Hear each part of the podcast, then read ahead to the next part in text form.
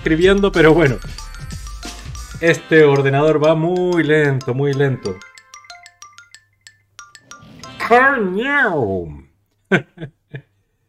ay, ay, ay.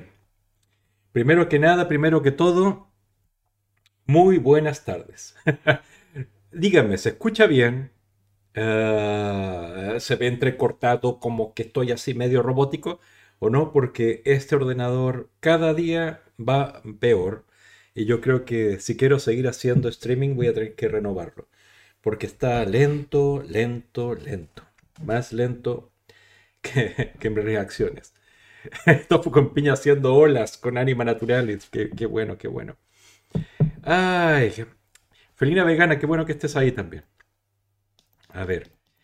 Hoy, hoy tenía, mira, hoy tenía pensado hacer un streaming acerca de... Eh, tengo que dar una charla interna para los miembros de Anima Naturalis acerca de los principios de percepción desde el punto de vista fotográfico para cuando hacemos acciones, eh, tengamos en cuenta ciertos factores para que esa imagen tenga mayor impacto y pueda ser reproducida mejor en los medios de comunicación, etc. Y lo tengo más o menos preparado, o sea, no está terminado, pero está más o menos preparado. Tengo, tengo mi, documento escrito, he estado buscando imágenes para hacer ejemplos, quizás vídeos y tal, pero claro, el fin de semana más o menos me metí para, para hacer esto, pero, pero no lo terminé. O sea, puedo, puedo hacerlo ahora y que ustedes lo vean, pero no está terminado. Entonces, prefiero dejarlo para otro día. Entonces, empecé a mirar cosas que podíamos hablar hoy y hay cantidad. Entonces, voy a poner música de fondo. Porque me gusta. Si se escucha muy alto o muy bajo, avísenme y ahí lo cambio, ¿vale? Ay, entonces hay varias cosas que comentar hoy. Eh, varias cosas que comentar hoy. Una que la puse en el, en, el, título del streaming de hoy es que encontré un artículo. De, hay una publicación online que yo leo con periodicidad, o sea, semanalmente voy leyendo algunos artículos, que se llama The Conversation. The Conversation es una publicación de opinión, pero la opinión la hacen eh, profesores universitarios, psicólogos, sociólogos, gente con cierto background eh, acerca de, temas variopintos, ¿no? O sea, qué sé yo, eh, eh, la inecualidad en la, repartición del trabajo, qué sé yo, o sea, mil, cosas, esclavitud en el siglo no sé cuánto, y también toca muchos temas de medio ambiente y animales, y por eso me interesa, ¿vale? Y por casualidad estaba mirando la edición de hoy y salió un artículo escrito por un psicólogo acerca de varios estudios que describen y dibujan el perfil psicológico de los cazadores, sobre todo los cazadores de caza mayor, ¿ya? los que buscan trofeos, los que eh, les gusta tanto la osamenta como la fotografía eh, de ellos con, los, con, los, animales muertos. Entonces, súper interesante porque eh, si bien es un artículo escrito en inglés y traducido, es decir, está enfocado más bien a la cacería que hay en Estados Unidos, tiene sus ecos, tiene su relación con la cacería que hay en España, que, si bien es de liebres y perdices y animales menores, eh, también es uno de los pocos países europeos que se sigue haciendo caza mayor. Estamos hablando de jabalíes, estamos hablando de venados, de corzos, eh, de, de, cabras incluso, eh, etc. Entonces, muy interesante. Me gustaría leerlo. No lo he leído, entonces era leerlo con ustedes aquí. Ah, pero voy a esperar un poco cuando se conecte más gente, ¿vale? Si les parece, si es que se conecta más gente. Por el momento, quería comentarles algo interesante. Eh, no sé si se acuerdan que la semana pasada tanto, tanto, espérate, tanto en, en el, en el streaming de Anima Naturalis como, espérate, esto, creo que, creo que lo, creo que lo desarmé. Lo voy a dejar ahí. Em, tanto en el perfil de Anima Naturalis como, en este mismo hablamos acerca de esto. Que Francia, la semana pasada, sí, son pocas personas hoy. Eh, eh, la verdad es que mira, fue un experimento tofu con piña, porque estábamos viendo cómo podíamos anunciar el streaming de Anima Naturalis y que vinieran más personas, porque en el fondo pensar que tenemos como una, una, audiencia de entre 15 y 30 personas es como, ah, es como nuestra base, pero queremos más. Entonces eh, nos extraña mucho que en otras redes sociales tenemos 60.000, 80.000, 100.000 y hasta un millón de personas, en Facebook, por ejemplo. Y bueno, esta red social es nueva, es gente más joven, etcétera, etcétera. Está muy enfocada también todavía al juego, pero era trasladar es una parte de ese público también aquí. Entonces lo que intentamos, porque normalmente avisamos de que estamos en streaming al, eh, em, digamos, a los 10 minutos o los 15 minutos que empezamos, ¿no? Eh, pero yo lo avisé hoy temprano, como hace 7 horas, eh, para ver si eso generaba cierta, no sé, cierta gente que, lo haya visto ahora y dice, ah, mira, después del trabajo quizás me conecto y, veo qué hace este chavo. Esto era un experimento, ¿vale? Si no hay mucha gente hoy, tan tan, igual lo vamos a hacer y, y les cuento estas cosas a ustedes, ¿vale? Mira, entonces lo que les decía, que la semana pasada salió esta noticia, que Francia prohibía que se trituren los pollitos machos eh, vivos, ¿ya? Que es el estándar de la, de la industria, y, si leen el artículo que publicamos en Anima Naturaleza, aparte ponemos un vídeo de cómo sucede todo esto, eh, no es el único país que lo ha prohibido. O sea, en el último tiempo, y creo que lo dice por aquí, en algún... Acá está. Eh, antes de, Francia lo prohibió Alemania y antes de ello... Bueno, hola Jorge, ¿cómo estás? Eh, antes de, que lo haya prohibido Francia, lo prohibió Alemania, lo prohibió Suiza, y hay un compromiso eh, de Italia para prohibirlo en el año 2027 o antes del 2027. ¿ya? La, idea es sustituir la, la, trituración de los pollos machos, que son residuos de la industria del huevo, es sustituir ese, esa manera de descartarlos a un ovo sexado, que es básicamente detectar en el huevo si es hembra o macho, y bueno, destruir los huevos que, tengan macho. Vale, y, siempre, y dijimos también eh, la semana pasada que era muy difícil que España se pusiera en la vanguardia, igual como lo está haciendo Francia, Suiza, Italia y Alemania, sino que iba a esperar que lo obligaran. Bueno, eh, esa obligación llegó. Entonces salió esta noticia el día de hoy. ¿ya? Eh, no miren este código raro que pongo acá, pero que como eh, el, ¿cómo se llama? La vanguardia no permite ver las noticias si no te suscribes. Entonces lo que hago es hackearlo y, permitir que, se vea. Entonces lo hackeo y, veo el artículo, ¿vale? Entonces España se prepara para prohibir el, sacrificio de los polluelos machos por titulación. ¿Por qué? porque la Unión Europea dispone que la industria tendrá eh, que, detectar el sexo de los embriones antes de la eclosión del huevo, lo que estábamos hablando antes, antes, o, más bien, desde el primero de enero del 2023, es decir, desde el próximo primero de enero, España tiene que poner una fecha para decir, vamos a, o sea, eh, cuánto tiempo van a demorar en aplicar esto. ¿ya? Eh, va a ser norma, y esto fue votado, me parece que la semana pasada, por la Unión Europea para que desde el 1 de enero del 2023 sea obligatorio tener otro tipo de eh, sistema para el ovosexado. ¿ya? En España solamente se, o sea, solamente en España se trituran 35 millones, que se dicen rápido, 35 millones. Entendamos que en España hay alrededor de, ¿cuánto? ¿37? ¿40 millones? Por ahí, 40 millones de personas. Entonces imagínense toda la población española excepto algunos, ah, excepto los que trituran, eh, muertos cada año en número de individuos. Y esto tendrá que ser eh, aplicado por España como obligación. Por supuesto, este, este artículo lo vamos a republicar con algunos cambios en nuestra web para que tengamos esta información. Pero es curioso decir que la semana pasada nos sorprendía que Francia se sumara a la lista con, Alemania y con Suiza e Italia, posteriormente diciendo, mira, lo vamos a hacer, pero para el 2027. Ok, fantástico, pero un compromiso. Y España se ve obligado sencillamente porque la normativa europea cambia. Porque como les dije también la semana pasada, España, junto con eh, o sea, los países productores de comida, productores de leche, huevos, carne de Europa, no son todos los que exportan, los que producen casi la mayoría. Y eso está Francia, Inglaterra ya no es Unión Europea, todo lo dejo aparte, Francia, Alemania, Holanda, Italia y España. Esos son los grandes productores de comida, de alimento de origen animal de Europa.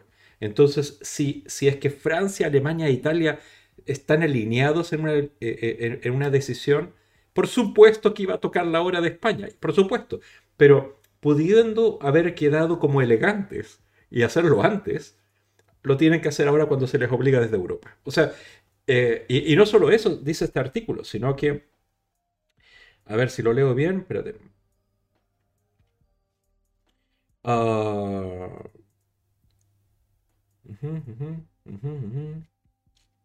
que entrevistan a, una abogada eh, de, que dice que se llama Yolanda Balbuena, una abogada y, vocal de la, de la perdón. De la. Ah, aquí está. Para Yolanda eh, Balbuena, abogada y vocal de la Comisión de Protección de los Derechos de los Animales del ICAB, que este es, como el gremio de los abogados de, Barcelona. Eh, que, que esta negociación esté en marcha es normal, porque la Unión Europea ha puesto el 2023 como fecha tope para esta práctica. Además, España es el país europeo que más denuncias acumula por cuestiones medioambientales y de maltrato animal, y tiene que subirse al carro. Eh, eso es algo que yo he tratado de tener como la, lista de todas eh, las multas y las denuncias que ha puesto Europa a, España por temas de maltrato animal.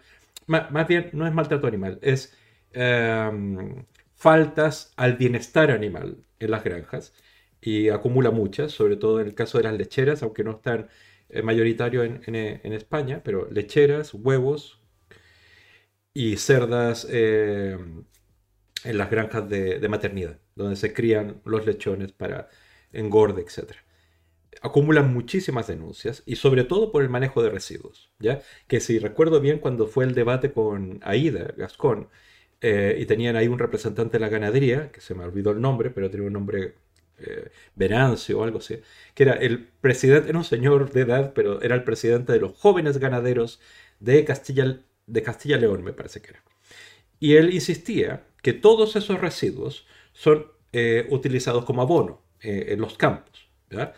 Eh, sin embargo, eso es que no solamente es mentira, sino que es eh, tratarnos de hacernos sentir como tontos, porque el volumen de residuos que, hay es, eh, inundaría los campos de orines y, de, y de heces.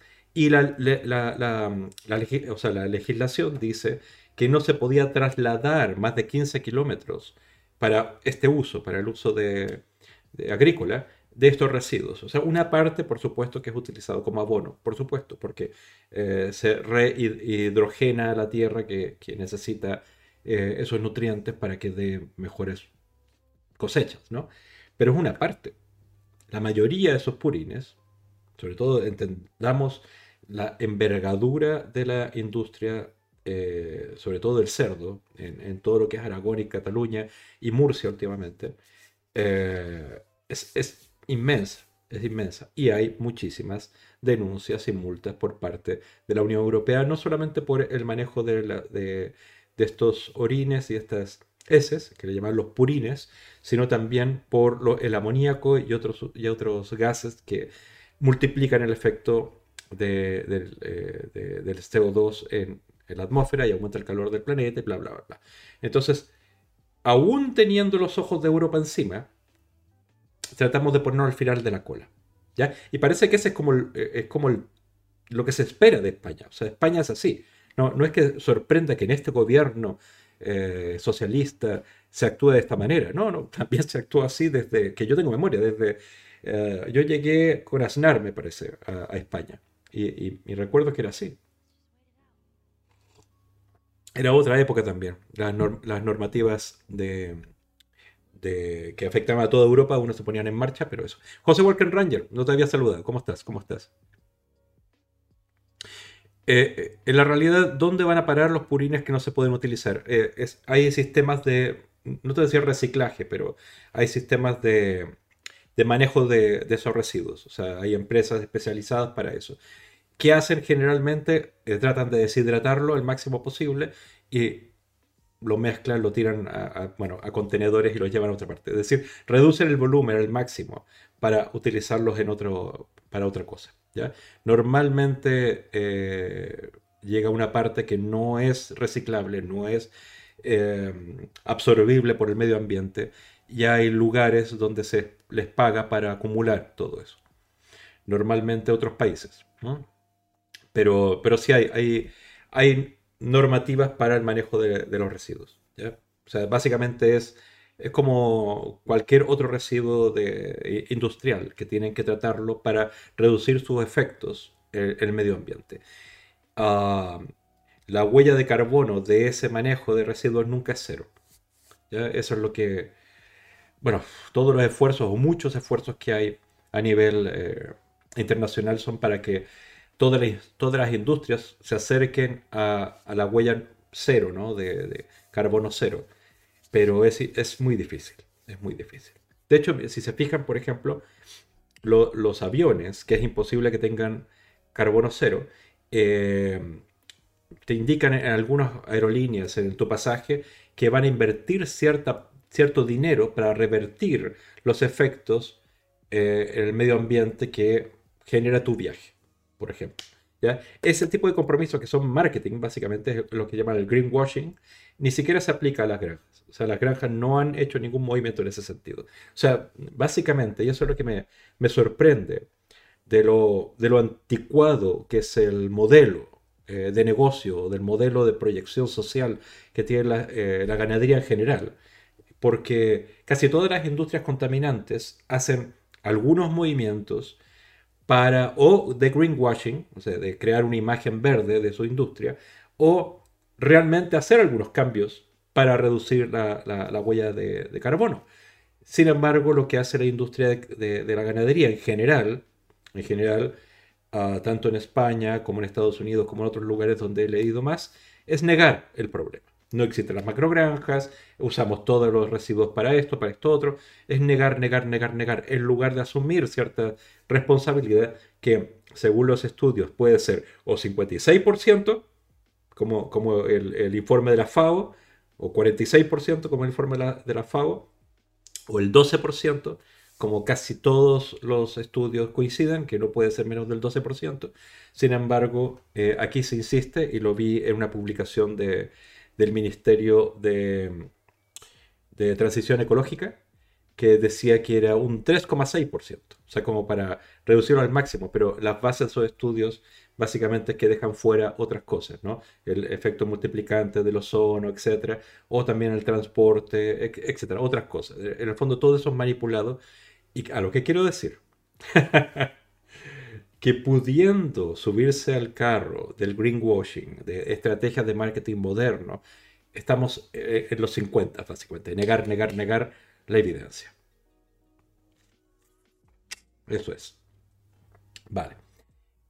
Pero, pero es una buena noticia. O sea, me, sorprende que, que, en el fondo cuando se ponen de acuerdo los, o cuando coinciden los otros países productores de, alimento de origen animal de Europa, inmediatamente eh, la Unión Europea responde, cambia una normativa y la transforma en regla para todos. Y España nunca ha tomado la iniciativa. Siempre se queda atrás y, y se sube al carro y tal. Y por supuesto que hay dinero. O sea, en el fondo eh, es evidente que las empresas que se dedican a esto tendrán que hacer cambios, tendrán que comprar eh, maquinaria, tendrán que tener técnicos especializados, etcétera, etcétera. Todo eso es dinero. Por eso Italia dice lo vamos a hacer para el 2027, porque claro, tienen que hacer cambios. Aquí también tendrá que haber cambios y va a haber dinero público invertido para que estas industrias se actualicen, etcétera, etcétera. ¿Ya? O sea, no es una cuestión solamente de pobrecitos los ganaderos, sino pobrecitos todos, que tenemos que pagar de nuestro bolsillo, el que se adapte la industria a una norma que ya sabían. En el fondo, mira, les voy a contar una cosa que, es, eh, que es, ah, que, bueno, que es un secreto, pero, pero lo voy a contar igual. Yo creo que en algún momento lo, lo, he contado. Ah, Abacus, ¿cómo estás? ¿Cómo estás? ¿Cómo estás? Mira, les, voy a contar. En, en Chile, mi papá eh, digamos, ahora está jubilado, pero en un momento previo a eso, tuvo que eh, ayudar o preparar una estrategia de comunicación para la Federación Productora de Huevos en Chile, ¿ya?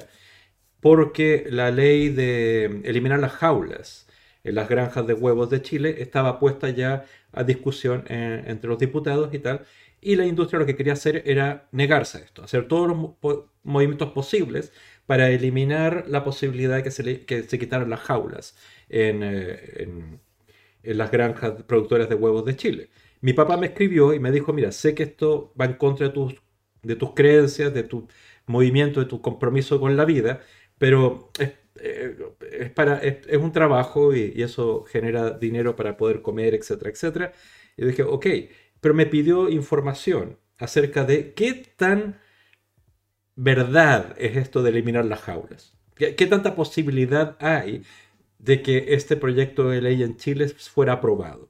Yo le mandé simplemente información, le dije, hey, en Europa está, está el compromiso de eliminar las jaulas. En Estados Unidos se está, eh, diferentes estados las han, han, eliminado, es muy probable que se eliminen todas. China tiene un compromiso y está eliminando las jaulas poco a poco. China, ¿ya? Eh, México. Entonces es como, puedes tardar en hacerlo, pero de hacerlo lo vas a tener que hacer. Era básicamente eso. Pero no, la estrategia que, empezaron a, trabajar en la Federación de Huevos fue negar los hechos negar que hay un efecto, eh, que hay una huella ecológica, negar que las gallinas sufren, negar evidencia científica, e, e negar que era básicamente era la misma situación como con los toros en España. En todo el mundo hay un, hay, hay un consenso de que las gallinas sufren, que hay que eliminar las jaulas, que tal y tal y tal, excepto en Chile. En Chile es otra cosa, porque es otro planeta, es otro, otro mundo, otro tipo de gallina, otro tipo de tal.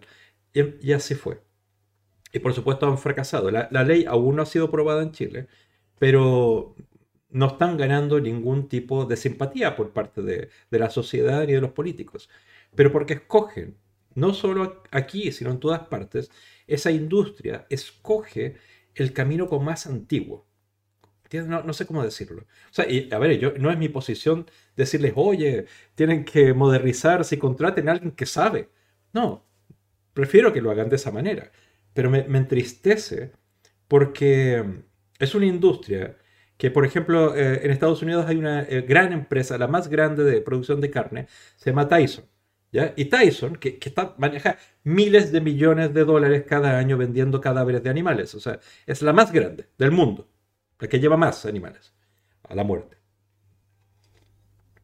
Y ellos saben que se les acaba este asunto. Si no se, no se va a acabar quizás en 30 años, quizás va a acabar en 40, quizás se va a acabar en 50, a nivel de que no van a ganar tanto dinero haciendo lo que están haciendo como lo hacían hace 100 años. ¿no? Entonces, esa misma empresa Tyson ha invertido dinero para acelerar la producción de, primero, carne de laboratorio, ¿no? la, llamada, la llamada clean meat, y también otras alternativas con proteínas vegetales. Porque en el fondo eh, lo que quieren es ganar dinero, no le importa cómo. Y saben que ese, el mercado está creciendo y el mercado de la carne, de los lácteos y los huevos se está reduciendo. Entonces hicieron este movimiento porque tienen la mente enfocada en el negocio, no en la tradición. Para, para los americanos la tradición es secundaria, es un folclore. Pero para Europa y sobre todo para España como que la tradición es religión. Y, eso es lo que los mantiene más atrás. Porque no ven el mundo hacia adelante, ven el mundo hacia atrás. Y es curioso eso. Hola Judith, ¿cómo estás? ¿Cómo estás? Y eso, eso, eso. Entonces, uy, mira, hoy tengo cosas divertidas porque está Abacus y a Abacus no le gusta escuchar nada así como de, pena y tal. Uh, quería, mira, ustedes opinen, porque eh, quería leer este artículo que no he leído, solamente leí unas partes acerca de estos estudios, este perfil psicológico que hace este profesor que se llama, voy a ver cómo se llama, que se llama Geoff Batley. que es profesor de psicología de la Edge Hill University. Ah, y ha sido consultor de la Born Free Foundation, ya que es eh, animalista y hemos trabajado con ellos. Son de Inglaterra, yo creo que está de Inglaterra, aunque también hay en Estados Unidos. Em, y entonces crea un perfil, tomando algunos estudios, del cazador de trofeos, ¿ya? El de caza mayor. Por supuesto está enfocado al que mata elefantes, ¿no? Pero podemos perfectamente hacer una, una traslación a otro tipo de pulsiones para tener trofeos de animales. Como decimos en España, es uno de los pocos países europeos que sigue permitiéndose la caza mayor, no solamente una casa de perdices o conejos, sino una casa de, venados y corzos y, y jabalíes, etc. Y no solamente matarlos como clínicamente, como se intenta eh, limpiar la imagen por, el tema cinegético, o sea, como vamos a eliminar una cantidad de individuos porque hay muchos y eso controla las poblaciones y tal, sino también se llevan, eh, les gusta posar con la presa, les gusta llevarse la osamenta, etcétera, etcétera, en muchos casos, no el 100%, en muchos casos. Así también como eh, la casa deportiva, ¿no? Entonces, si quieres lo leemos uh, juntos, ¿ya? No es tan extenso. no es tan extenso. Y después de eso, les voy a mostrar unos vídeos, ¿ya? Porque este fin de semana, o sea, estos últimos días de la semana, fue las nominaciones para el BAFTA, las nominaciones para el Oscar, los premios Goya que se entregaron, creo que, ¿cuándo fue? ¿Anteayer? ¿Ayer? No me recuerdo. Y también fue el Super Bowl. Entonces, todo esto que tú dices, ¿para qué? ¿Qué tiene, relación con los animales? Bueno, es que hay una película animalista que está eh, eh, nominada para los BAFTA, una película o un documental. Hay un corto documental que ganó eh, el Goya, que se llama Mama, y durante, no sé si saben que el Super Bowl es como la, el, digamos, el minuto de oro de la televisión norteamericana es cuando comienza el, em, el campeonato, la liga de, fútbol americano, y en, el entretiempo hay comerciales, y esos comerciales son los más caros de la televisión, y los más vistos, porque están todas las estrellas de cine y tal. Y en ese, eh, en ese rato, en ese, esos, esos comerciales, hubo uno que, a ver, no es animalista, pero, pero hizo unos cambios eh, por la presión de los animalistas, y lo queremos ver. Y luego PETA también sacó su comercial, que siempre lo saca para, el Super Bowl. Coincide con el Super Bowl, pero no lo dieron con el Super Bowl. No lo he visto, eh, pero lo podemos ver juntos. Ah, ¿Y cuál otro? Ah, y, quería, quería mostrarles uno que se dio hace dos años en el Super Bowl y fue eh, la primera vez que una hamburguesa vegana digamos, se publicitó en ese minuto. Es decir, eh, eh, en el minuto más caro de la televisión norteamericana se publicita una hamburguesa vegana. Era para, para, verlos. Pero eso ya es como de divertido, ¿no? El sábado fueron los Goya Abacus. Ok. Entonces, leamos este artículo, que es el que quería comentar cuando, cuando nos conectáramos. Como les decía antes, porque no, no sé si estaban todos acá, esta es una revista online que se llama The Conversation, que yo la leo todas las semanas o cuando tengo ocasión porque son firmas así como la del doctor Geoff Battle, que es Batty, perdón, que es, eh, son profesores universitarios o, gente de confirma que escribe artículos acerca de diferentes temáticas. Muchas de ellas son medio ambiente, muchas de ellas son animales, pero hay de todo, ¿no? Sociales, políticos, eh, hablan del COVID, hablan de todo. Entonces, es muy interesante. Por supuesto, esto está en el contexto de... Eh, yo entiendo que él es británico, pero la organización para la cual él colaboró, que es uh, Born Free Foundation, tiene en Estados Unidos y tiene en UK, en, Inglaterra. Entonces, todos los, los temas que, estará tocando acá, todos los, ejemplos, serán de cazadores de caza mayor tipo, vamos a África, ¿no? pero, pero creo que es propio. ¿ya? Entendamos que cuando se habla en España de que mueve mucho dinero, es porque vienen turistas, los mismos turistas que van a matar, eh, eh, qué sé rinocerontes o, otro tipo de animales a África, u osos también en, la parte más de, Rusia, eh, vienen aquí a matar animales que en sus países están prohibidos o están en la temporada de veda, ¿no? Y esos son los que van dejando más el dinero. Entonces leamos. Leamos. ¿Alguna vez has sentido deseos de perseguir y matar a un elefante? Probablemente no, pero hay personas que se relamen solo con pensarlo. Hace poco se celebró en Las Vegas la mayor convención mundial de caza de trofeos, cosa que, debo decirlo, no sé si lo va a mencionar en el artículo, pero cuando estuvo Trump eh, Trump levantó la prohibición de importar trofeos de caza mayor de otros países. Había una prohibición puesta, me parece que por Obama.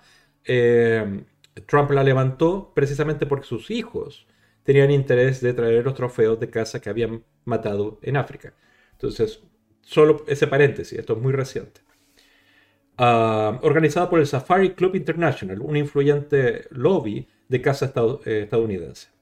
Los asistentes pujaron en una subasta para lograr una plaza en un viaje organizado para cazar osos polares. Ojo. Aunque una parte de los fondos iba destinada a financiar los planes del gobierno británico para prohibir la caza de trofeos. E, eso es, eso es como un greenwashing, ¿no? O sea, vamos a matar unos osos polares para juntar dinero para prohibir la importación de trofeos. Miren, las nuevas leyes que pretende aprobar el Reino Unido serán de las más duras del mundo ya que, se, eh, que prohíben la importación de trofeos de animales muertos. Y no solo de los animales más codiciados, los cinco grandes, leones, leopardos, elefantes, rinocerontes y búfalos. También se aplicará a otras 7.000 especies amenazadas o en peligro de extinción. Muy interesante.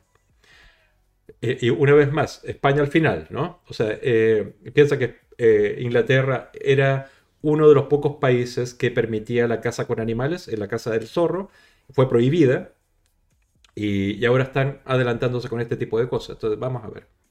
Los cazadores de trofeos pagan grandes cantidades de dinero, muchas veces decenas de miles de dólares, para viajar por todo el mundo cazando animales salvajes. ¿Quién puede olvidar la muerte de León Cecil en Zimbabue? Esto lo mató un dentista, me parece, norteamericano, en el 2015. Su caza, que duró varias horas, se hizo con arco y flechas. Y tras ser abatido, el león fue desollado, decapitado por un dentista de Minnesota que era gran aficionado a la casa. Es decir, no estamos hablando de grandes millonarios, solamente uh, desalmados que tienen mucho dinero, que pueden viajar y hacer este tipo de fechorías que en sus países estarían prohibidos, ¿no? Muchos sentimos un gran desconcierto sobre los motivos que hacen que haya hombres, aunque también algunas mujeres, que sientan deseos de matar de esta forma.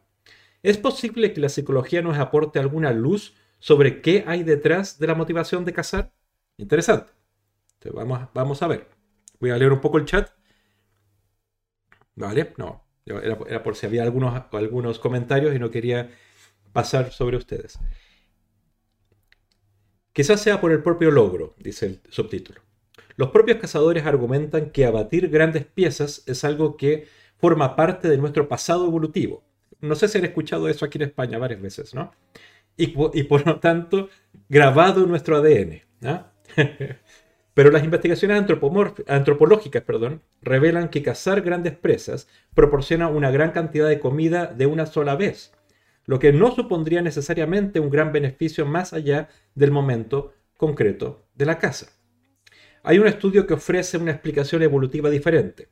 Se trata de la teoría del señalamiento complejo, Costly Signaling Theory, y que quiere y, se refiere a que dar muerte a una presa suponía un despliegue muy visible de destreza y valor, lo que en los grupos ancestrales de cazadores era indicativo de una buena forma física y se podía suponer, por tanto, una ventaja sexual. Es decir, la habilidad para cazar funcionaría de una forma similar que las plumas del pavo real, la papada de, la, rana, el culo del madril. El culo del mandril. de este de este modo, podría considerarse que la caza de trofeos es el equivalente moderno de esta práctica ancestral. Con el fin de lograr un conocimiento más complejo de las motivaciones psicológicas de los cazadores de trofeos, se utilizaron 455 historias de caza procedentes de foros de cazadores en Internet. Se seleccionaron concretamente 2.864 expresiones lingüísticas para identificar las razones que llevaban a los cazadores a estar tan satisfechos tras matar a sus pruesas. Descubrieron que la palabra logro, logro, eh, achievement, era la más repetida. La seguían valoración, appreciation, pronunciada en relación con los animales que cazaban. En este sentido también usaban mucho la palabra amor y pertenencia, affiliation, y sentirse parte de una comunidad de cazadores con el, con el consecuente fortalecimiento de vínculos sociales. Otro estudio analizó la comunicación no verbal de los cazadores, especialmente el tipo de sonrisa que estos muestran en redes sociales cuando posan junto a sus presas muertas. Los autores de este estudio descubrieron que esas sonrisas de, comillas, verdadero placer eran significativamente más habituales cuando los cazadores abatían animales carnívoros que cuando mataban herbívoros, y también cuando su presa era grande en vez de pequeña. La conclusión que se destacaba en el estudio era la importancia del sentimiento de logro interno de la caza de trofeos.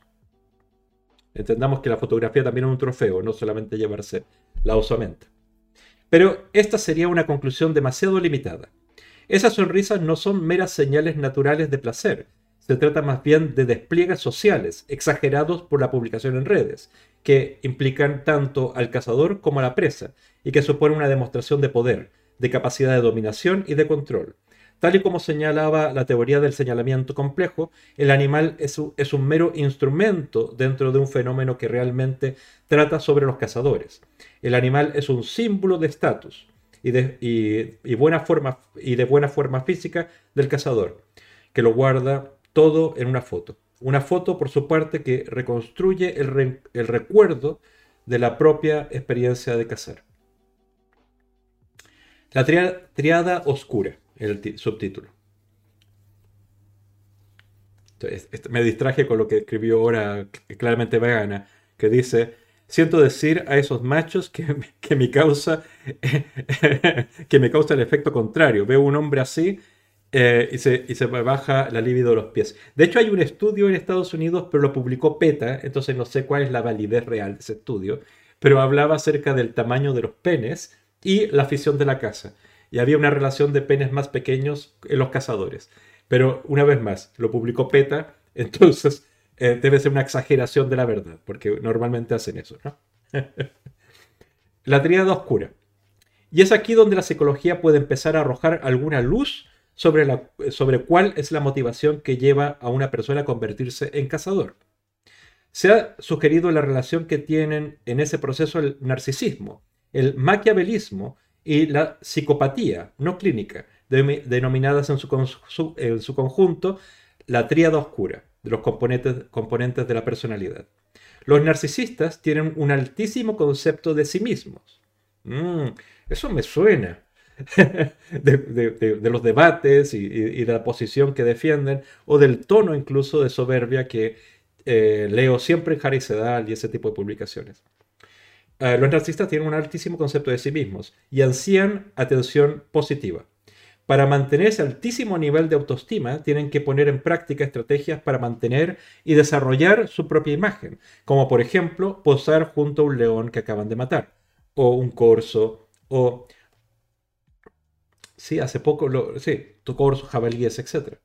Y si no es el valor de ese animal, es la cantidad también.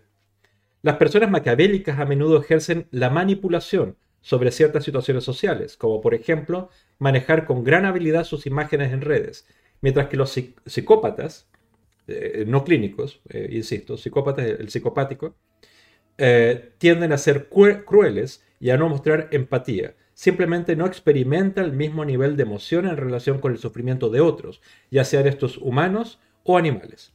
De este modo, los animales pueden suponer para ellos instrumentos para mantener inconscientemente su propia imagen de superioridad, sin ningún sentimiento de culpa. En un estudio sobre los nexos entre estos elementos de la tríada oscura y las actitudes hacia los animales, los investigadores descubrieron que los comportamientos de crueldad hacia las presas suponen un indicador de comportamiento antisocial violento. También descubrieron que las actitudes menos positivas hacia los animales están relacionadas con niveles más altos de los tres componentes de la triada, y que esos niveles de psicopatía son eh, más altos estaban relacionados con comportamientos concretos, como por ejemplo haber matado de forma intencionada a un animal callejero o a un animal salvaje, o haber herido o torturado de forma intencionada a un animal con el objeto de burlarse de él o provocarles dolor. Yo, esto lo remarco porque no sé si se acuerdan, algunos de ustedes no estaban, pero el lunes pasado hablamos acerca de una modificación que se propone en el Código Penal para poner como algún tipo de delitos la alevosía eh, con que se puede hacer sufrir a animales salvajes en la caza. O sea, cuando los vas a cazar, una cosa es dispararle y matarlo y otra cosa es eh, golpearlos eh, con un hacha o, muchas veces con un cuchillo. O sea, la alevosía en, el sufrimiento animal puede ser considerado próximamente una forma distinta de delito. Y en la revista Jara y Sedal insistían que ese tipo de artículo iba a, acabar con la caza tal y como la conocemos. ¿ya? No, no sé cómo entender eso, pero eso es lo que publicaron en Harry Sedal. Y esto tiene mucho, mucho que ver con todo ello. Esta investigación no estaba enfocada exclusivamente a personas que practican caza de trofeos y que sus conclusiones se pueden aplicar o no a estos cazadores depende de la visión que se tenga de dicha actividad. Si uno asume que esta práctica exige una actitud poco positiva hacia los animales y que se trata de un acto de crueldad animal socialmente tolerado, es, en ese caso podría considerarse que los resultados son relevantes.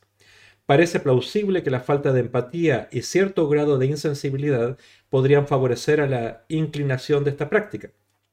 Eh, en este sentido, las fotos en redes servirían para satisfacer las pulsiones narcisistas de estas personas.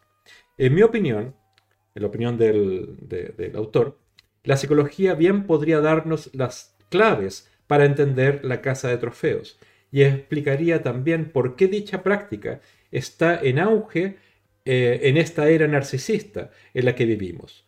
Comprender la motivación de un cazador es importante y no solo porque eso puede hacernos que desarrollemos mejores leyes y prácticas en relación con la gestión de la vida salvaje. También podría revelarnos, en último término, qué habría que hacer para combatir este tipo de caza. Es interesante, es interesante porque en toda práctica, eh, desde, hace 100 años, digamos, donde se involucran algunos actos violentos eh, con animales o con personas, eh, para mantenerlos por más tiempo en el, por, más tiempo en el tiempo, ¿no? por más tiempo en el futuro, se hacen algunas reformas. En algunos países se prohíben algunos tipos de cacería. O, se quitan algún tipo de, utensilio para cazar, o, se les controla con regulaciones, con normativa, con vigilancia, etcétera, etcétera. O sea, hay una serie de situaciones. Es obvio, es obvio, es por, simplemente ser intuitivo, que vemos cada año que aumentan eh, las normativas y las leyes que, que ponen su enfoque en el bienestar animal. Y el gran ausente de esas reformas ha sido la la caza, excepto por cosas como esta que van a pasar por primera vez en Inglaterra, que se va a prohibir cierto tipo de caza. ¿ya? Eh, igual como se ha prohibido en otros lugares caza con animales, como con perros o con eh, hurones, eh, etc. vamos a hablar un poco de eso también después. Pero a lo que me refiero, una vez más, igual como el mismo paralelo que estábamos haciendo con lo de triturado de los pollitos, España siempre se va a poner a la cola. Cuando la obliguen, a hacer algunos cambios. Cuando la obliguen, va a eliminar la caza del lobo, como, como se hizo, porque todos los países europeos la habían prohibido, solo faltaba España, aunque estaba obligado ya por la Unión Europea. O sea, siempre a la cola, siempre a la cola, siempre a la cola, siempre a la cola. Entonces cuando se escuchan los sonidos de los sables eh, eh, en la Unión Europea o en países desarrollados como Inglaterra o Alemania, los vecinos, los vecinos que se supone que somos pares, y, que van a cierta, a cierta dirección.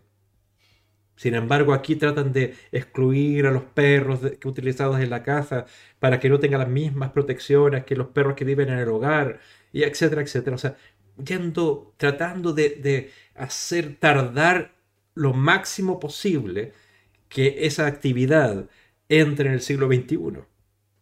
Que esa actividad sea controlada, normada, reducida, refinada. Es, curioso. Y, este no es el primer artículo que leo. Este es un artículo básicamente de, difusión. No es eh, todos los enlaces daban a los estudios, etc. Pero uno de estos días vamos a, leí otro acerca de la tauromaquia, que, que, básicamente toca los mismos temas de esta triada. La psicopatía, por un lado, la falta de empatía, el, narcisismo, ese narcisismo de, sobre todo muy, muy del macho, muy del varón, ¿no? Eh, y esa necesidad de aplauso entre los pares, ¿no? Es interesante, es interesante. Judith dice, eh, Judith dice, yo me imaginaba que les molaba más matar animales pequeños que grandes.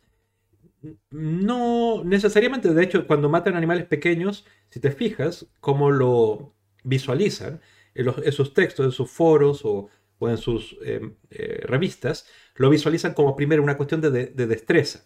Es decir, lo mato en el vuelo, es difícil de matarlo tal. Entonces, destreza por un lado, eso es lo que se felicita, no la presa en sí, sino la destreza.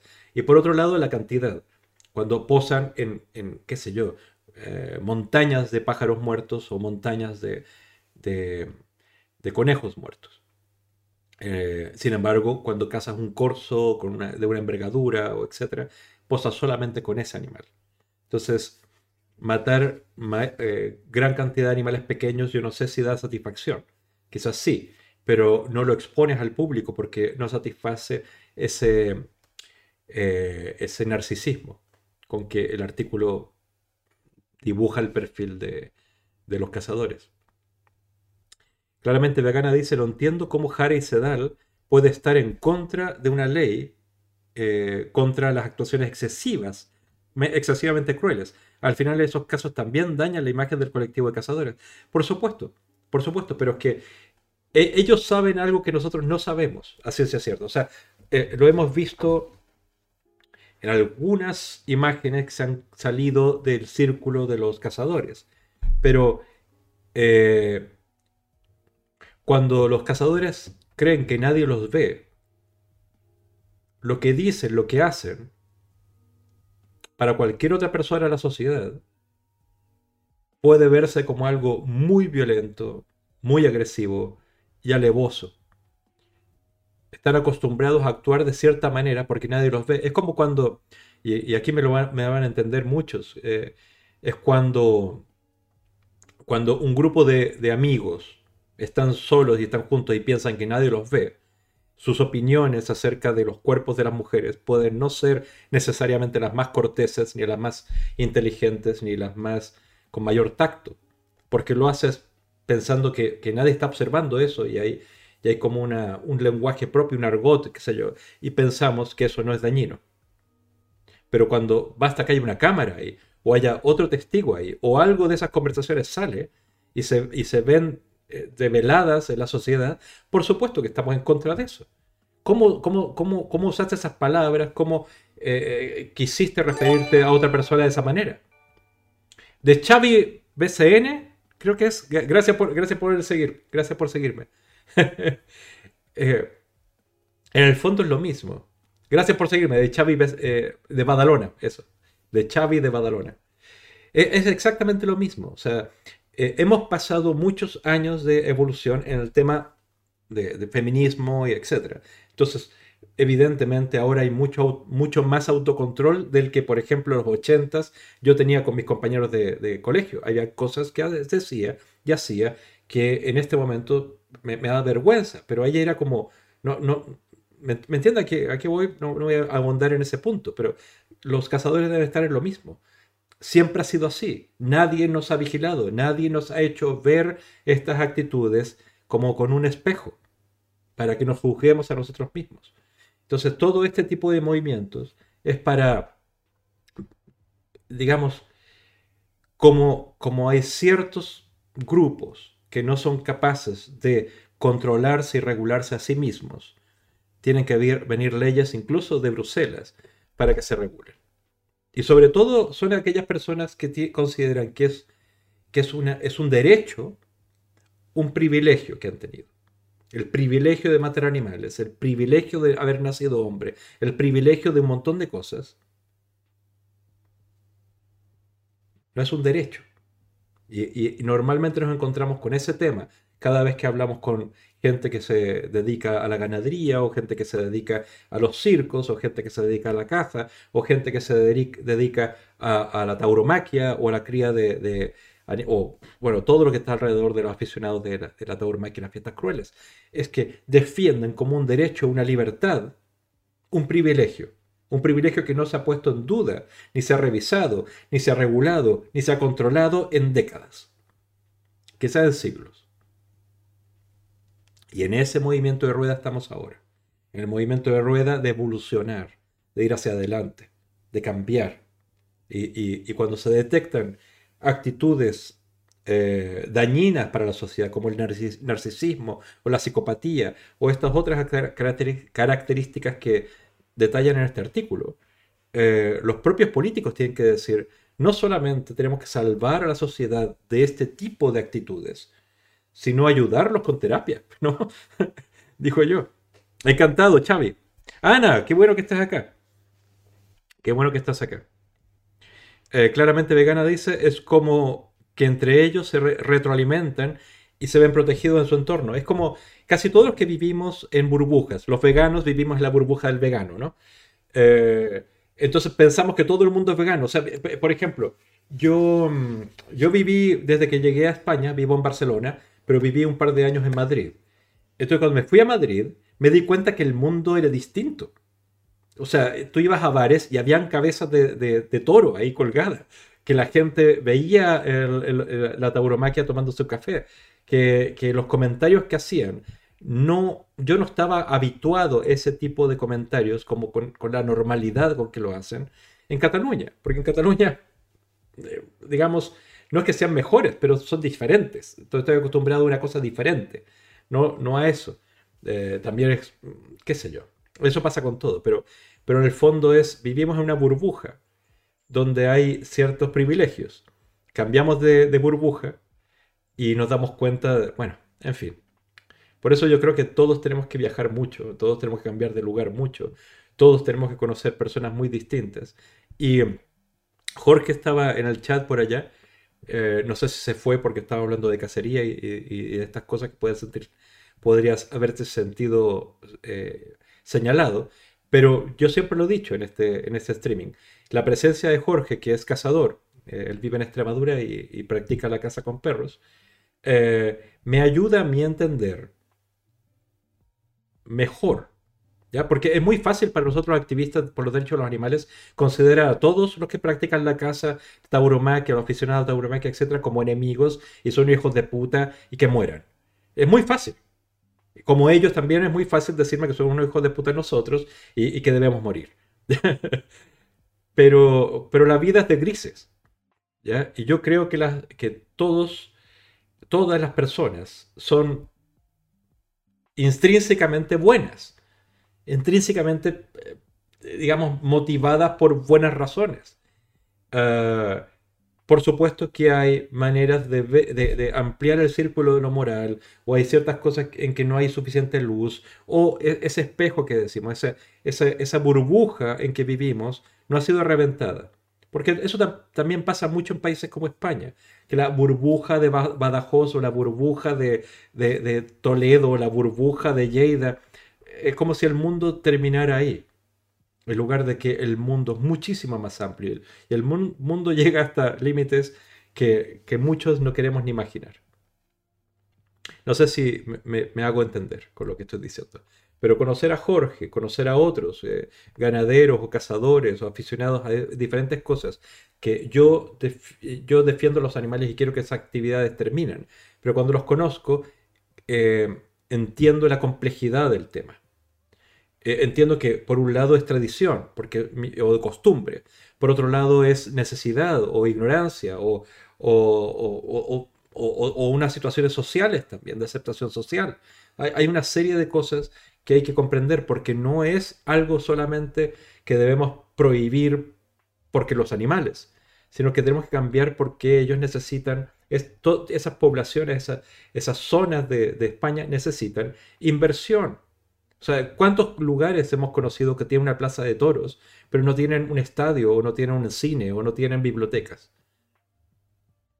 Entonces, ¿cómo le estamos pidiendo que la gente comprenda lo que consideramos otros cultura?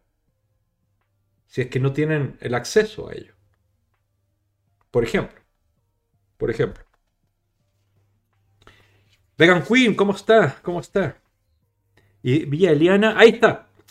Elania, Elania, eh, Eliana, ¿cómo estás? ¿Cómo estás?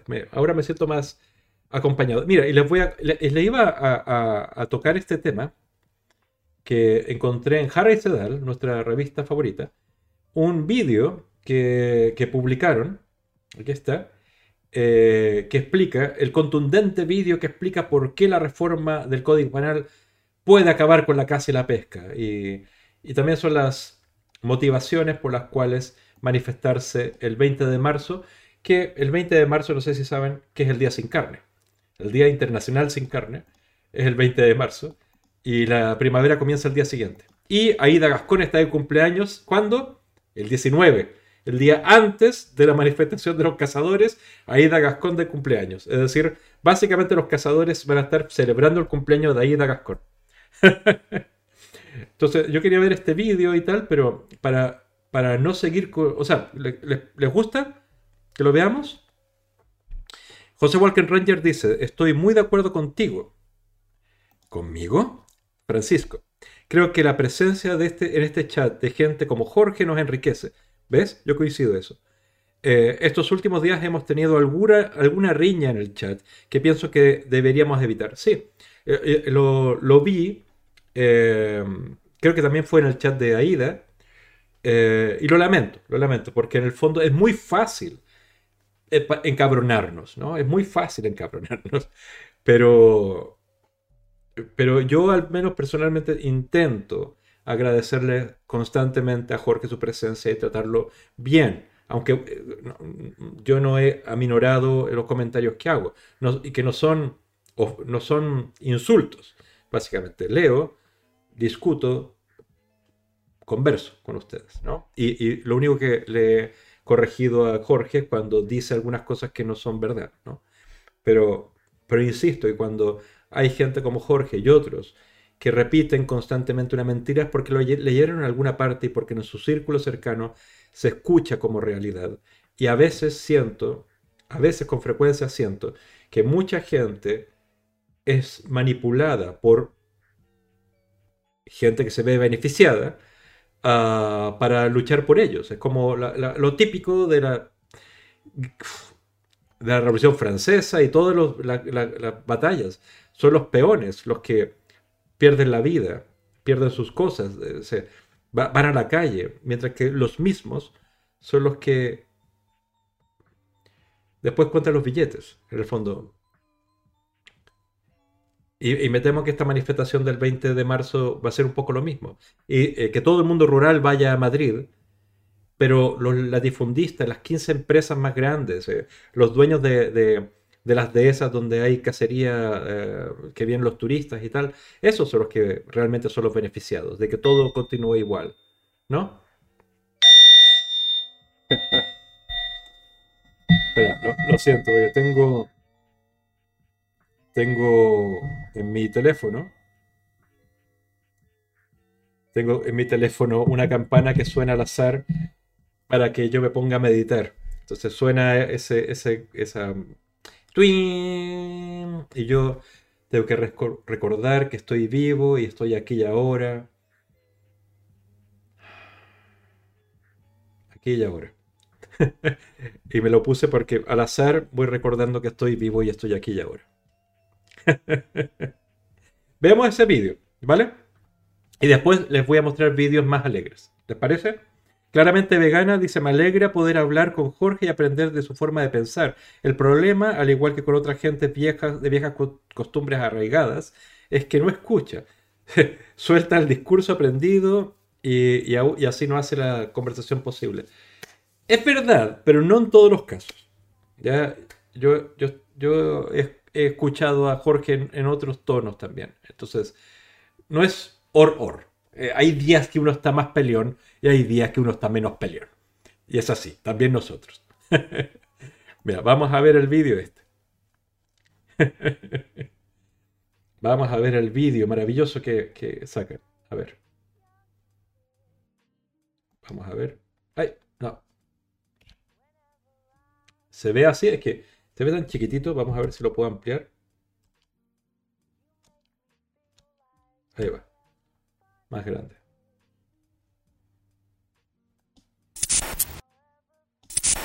El gobierno de España se ha propuesto acabar con la caza en nuestro país. La aprobación del anteproyecto de ley de protección y derechos de los animales y la modificación del Código Penal cambiarán la consideración de maltrato animal, extendiendo la actual cobertura, que solo afecta a animales domésticos, a todos los animales vertebrados. Esta propuesta significará la prohibición de la caza en España, pero no lo vamos a permitir. Gran manifestación, 20 de marzo, Madrid.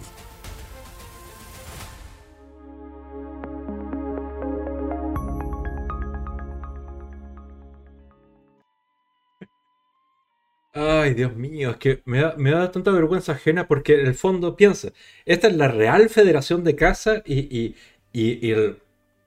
¿Y qué más? El, bueno, los organizadores de esta manifestación. Y lo único que dicen es una mentira. La ley de protección animal no otorga derecho a todos los animales vertebrados. No. No. No, de hecho ni siquiera toca, porque no puede, por una cuestión eh, normativa, no puede tocar, no puede otorgarle derechos o protección a los animales silvestres, no puede.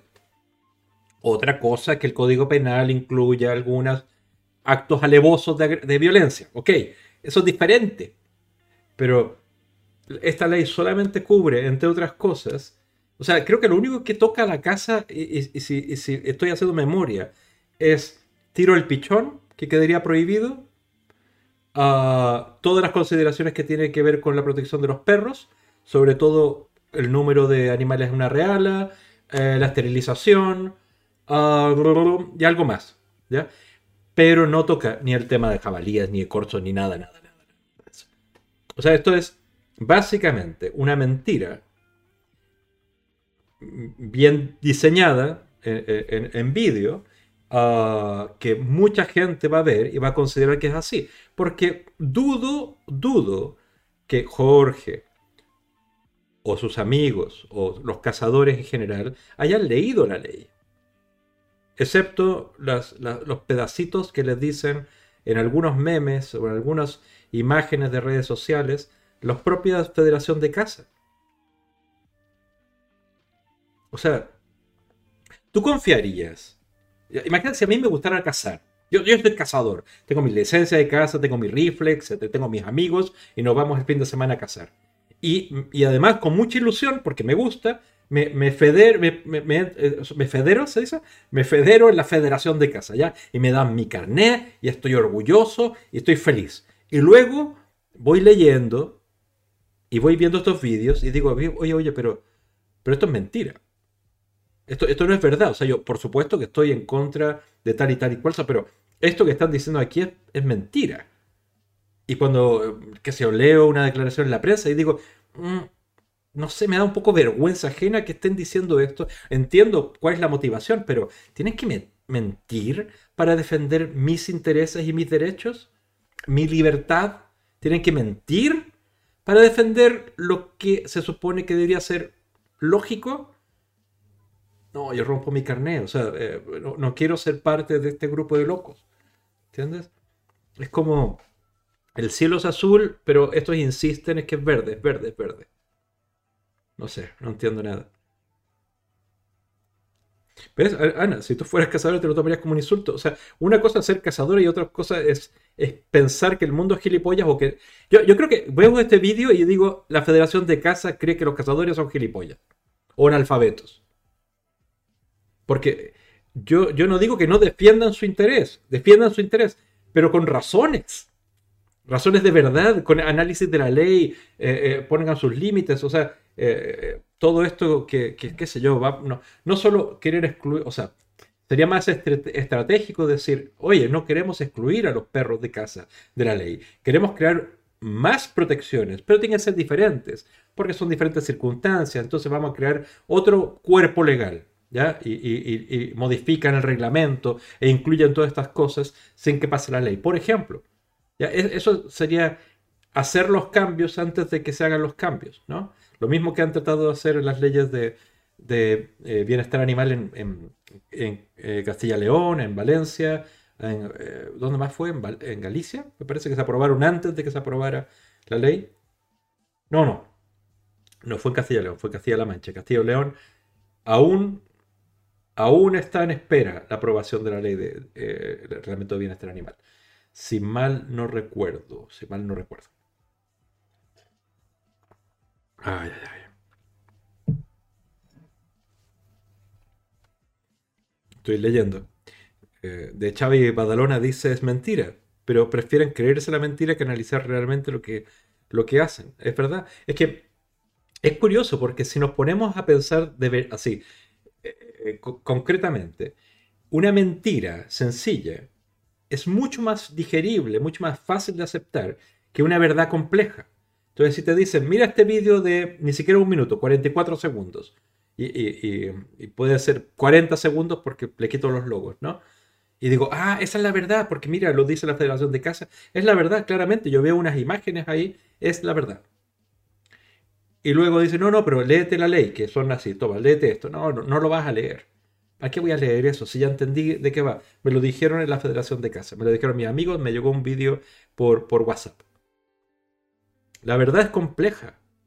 La verdad siempre es compleja. ¿Por qué? Porque la verdad genera preguntas. No respuestas solamente, preguntas. Siempre una, más información te genera más preguntas. Más preguntas.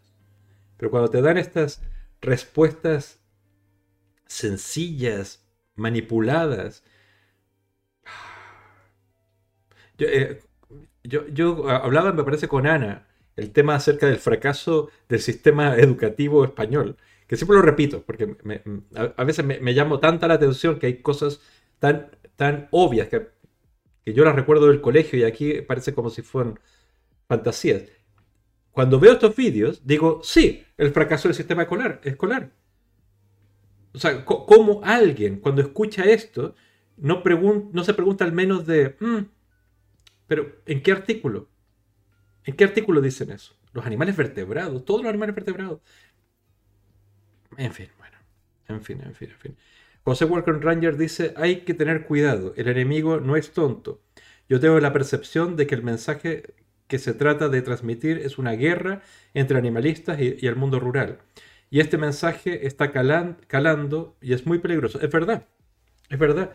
Y, siento que es súper manipulado porque si te fijas, o sea, si lo pensamos de manera perversa, eh, centrar el conflicto entre mundo rural y animalistas que es eh, en términos como se está haciendo este mismo, este mismo problema se está haciendo en México. En México el gobierno no es de, de derechas, es de, ultra izquierda, por así decirlo, pero el conflicto es entre el mundo rural o los pobres y los ricos o los fifís, que le llaman allá, los pijos. Entonces es de pijos y, pueblo. ¿ya? Entonces esto básicamente es el mismo discurso. ¿Quién, eh, ¿Quién defiende a los animales son pijos? son unos pijos, porque tienen de todo y, como les sobra, son de ciudad y, son estudiaron y se creen más listos y se creen superiores moralmente y, joden y no entienden nada y son violentos, mientras que el mundo rural es puro, eh, son nobles, son tradicionales, son la gente de verdad, la gente que se levanta temprano. Entonces hay hay elementos positivos en el mundo del campo, elementos negativos en este grupo de niñatos pijos que defiendan a los animales. Entonces, eh, cuando se mantiene ese, ese, binomio, esa pelea de ese binomio, en el fondo, el problema real del campo, que no tienen carreteras, que no tienen comunicaciones, que no tienen internet, que no tienen recursos, que no, no tienen salida comercial para la cantidad de, en fin, eh, problemas eh, ecológicos con el agua, problemas sanitarios porque los hospitales están lejos, etc. Todos los problemas reales de infraestructura que tiene el campo, nadie discute eso. Porque el problema son los animalistas. Entonces es, crear una, ficción de enemigo, cuando el enemigo real o, la necesidad real son carreteras, eh, eh, eh, oportunidades para que los jóvenes no se vayan a la ciudad, salud, internet, formas de, de comunicarse, digamos, como transporte público, etc. Entendamos que Cantabria ni siquiera tiene tren que lo conecte con, Madrid. O sea, eh, hay necesidades básicas para la gente que vive en el campo. Pero no, el enemigo son los animalistas.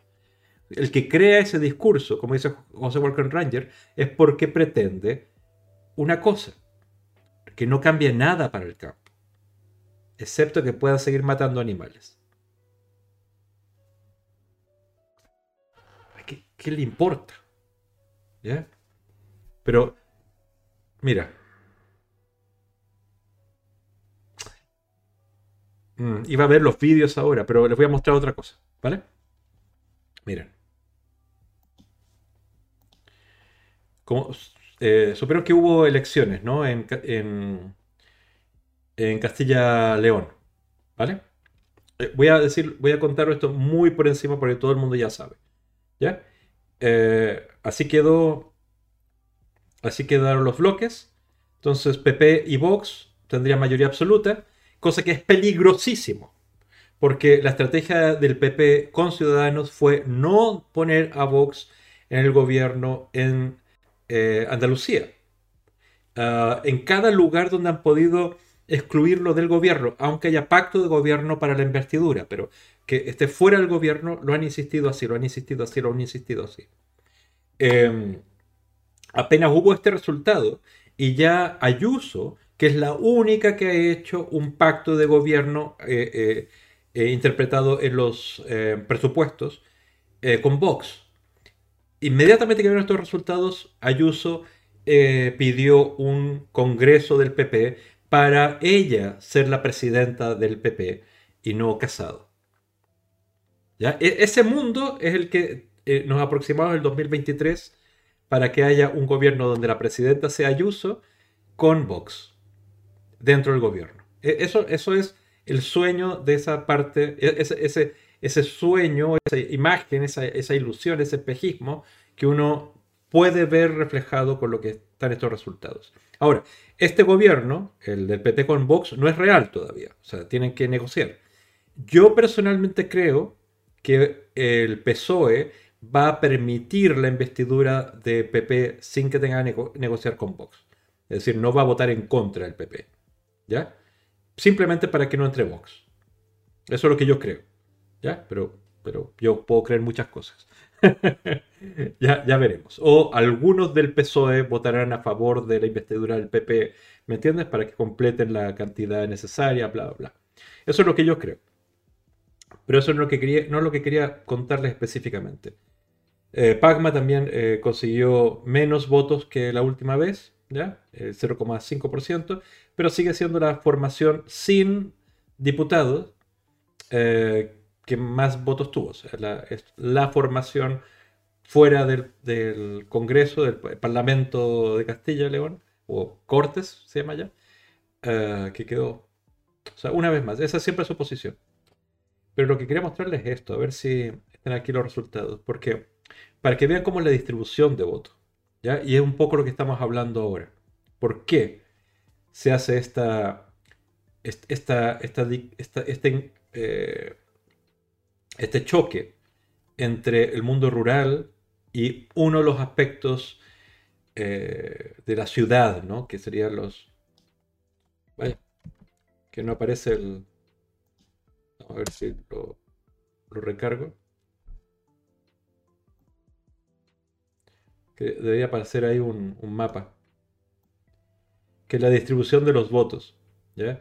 Y bueno, ojalá se cargue. Que la distribución de los votos. Pero bueno, no, no, creo que no va a aparecer por alguna razón. Quizá porque este ordenador está muy viejo. Pero la, la cuestión es que es, es clara, es a ver si lo puedo ver más abajo. No, mira, no se está cargando los mapas. Pero la. Simplemente que la distribución de los votos es. Todo el mapa es azul del PP, excepto las ciudades, las capitales provinciales, que son del PSOE. Es decir, las ciudades acumulan un voto más de izquierda, uh, el campo acumula un voto más de derecha. ¿ya? Uh,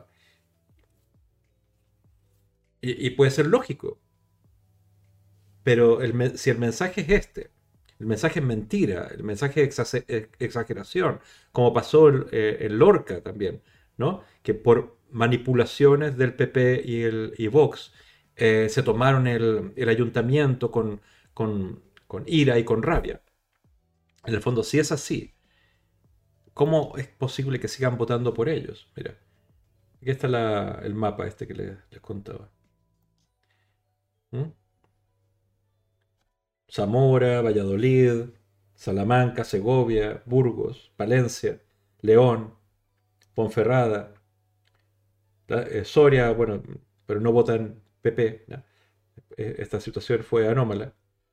Pero el campo es Vox y, PP.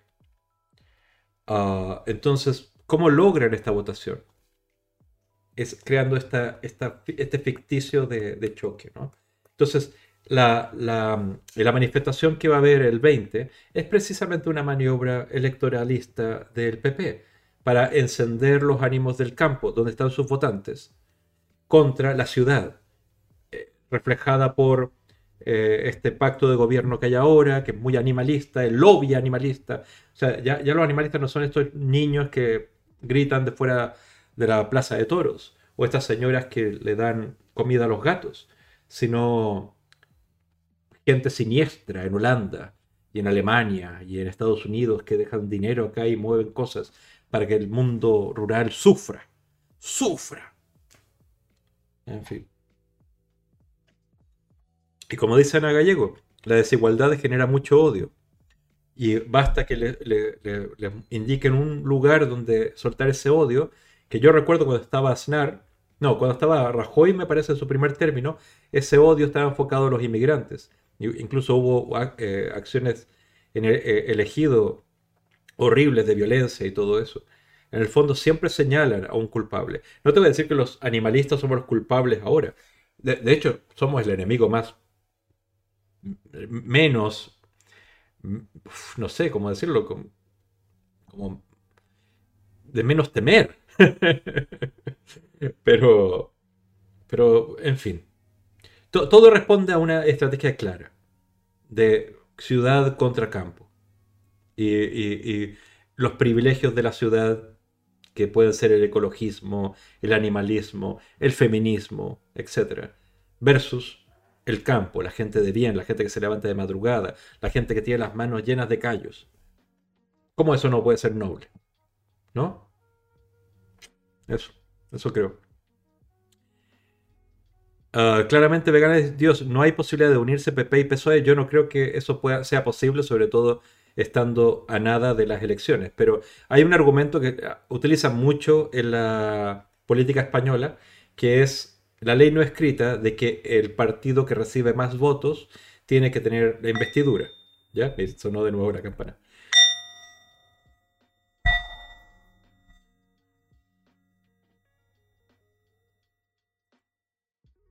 Estoy vivo y estoy muriendo.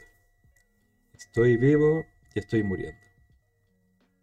¿Es que el voto útil en las izquierdas habrá hecho daño a los partidos minoritarios? No, de hecho, los partidos minoritarios tuvieron, más representación en estas elecciones que ninguna otra eh, en, Castilla, Castilla León.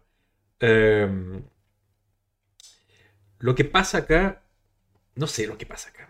O sea, e, es, obvio que el Partido Popular iba a ganar estas elecciones, tenía que ganarlas porque siempre ha gobernado ahí.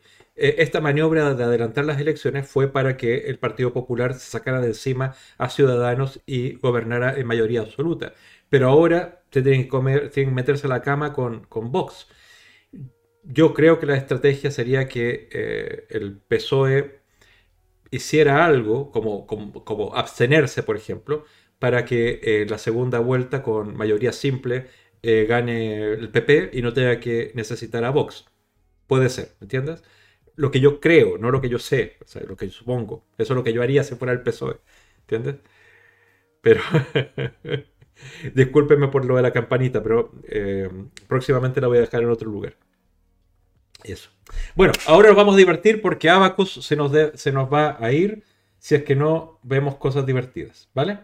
Entonces, primero que nada, voy a mostrarles el comercial que hizo eh, Carl's Jr., que es esta cadena tipo McDonald's que hay en Estados Unidos y también aquí en España hay algunos, eh, que tiene una hamburguesa de Beyond Meat. Y este comercial salió en el... Eh, en el... ¿Cómo se llama? En el Super Bowl, pero de hace un año, o hace dos años, hace dos años. ¿Ya? Y ahí vamos a empezar a ver algunas cositas. ¿Les parece? De Javi Badalona dice, al PP no le da pudor meterse a la cama con Vox. Eh, es que, eh, Xavi, le da pudor, o sea, no le da pudor meterse a la cama con Vox en votaciones específicas, pero meterlo en el gobierno, o sea, eh, y Abascal está pidiendo la vicepresidencia de la comunidad de, de Castilla-León. Eso no lo va a admitir. Eso no lo va a admitir. Eso no lo admitió ni siquiera en, eh, Andalucía y dependían de los votos de Vox para la investidura. Entonces, eso es. A ver, vamos a ver.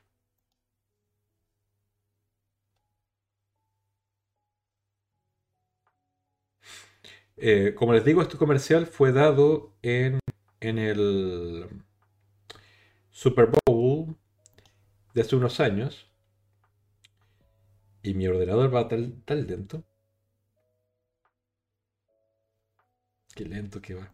A ver. Em, y es el minuto más caro de Estados Unidos. Entonces, eh, todos estos comerciales duran como 30 segundos o cosas así. Espera, ahí va. Eh, de hecho, había uno que era de la leche Oatly, no sé si la ubican, la leche de avena, que duraba 15 segundos. Pero no lo voy a poner porque para otro día. No, no voy a gastar todas las. Pero le voy a poner los subtítulos para que para que nos digan. Este es simplemente de una hamburguesa vegana en una cadena, una cadena de, de comida rápida tipo McDonald's que se llama Carl Jr. Vamos a ver.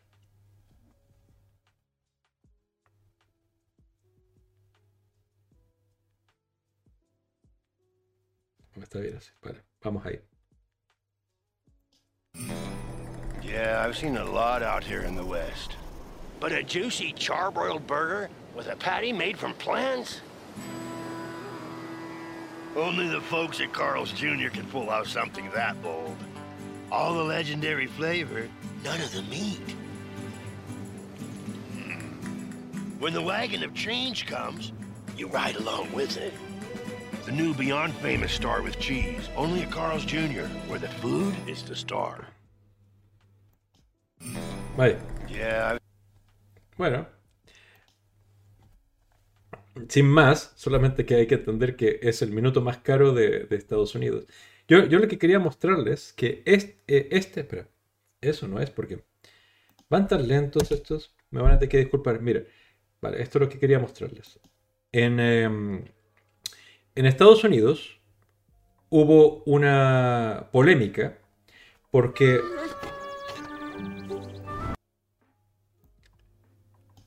hubo una polémica ya les voy a mostrar una polémica porque la compañía Doritos, la, que hace estos snacks, em, empezó a usar perros en sus comerciales. ¿ya?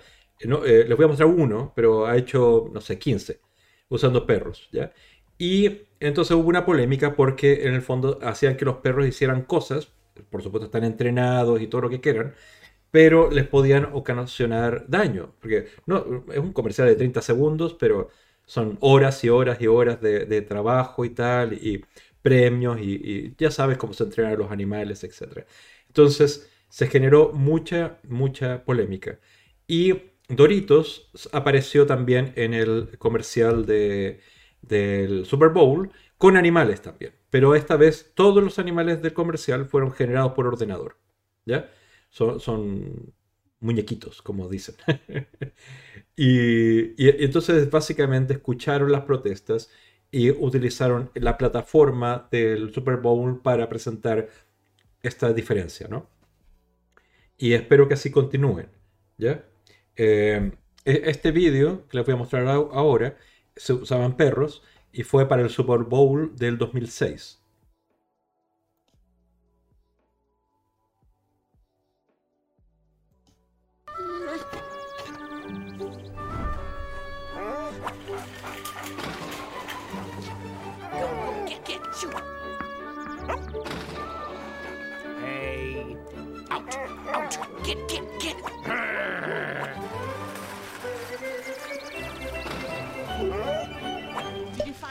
Okay, sir? What? What? Have a good day, sir. What? bueno, eh, eh, muy, muy divertido el comercial y tal, caro de producir y tal, pero generó, entre otras cosas, este debate, como les digo. Uh, hay otro, otro vídeo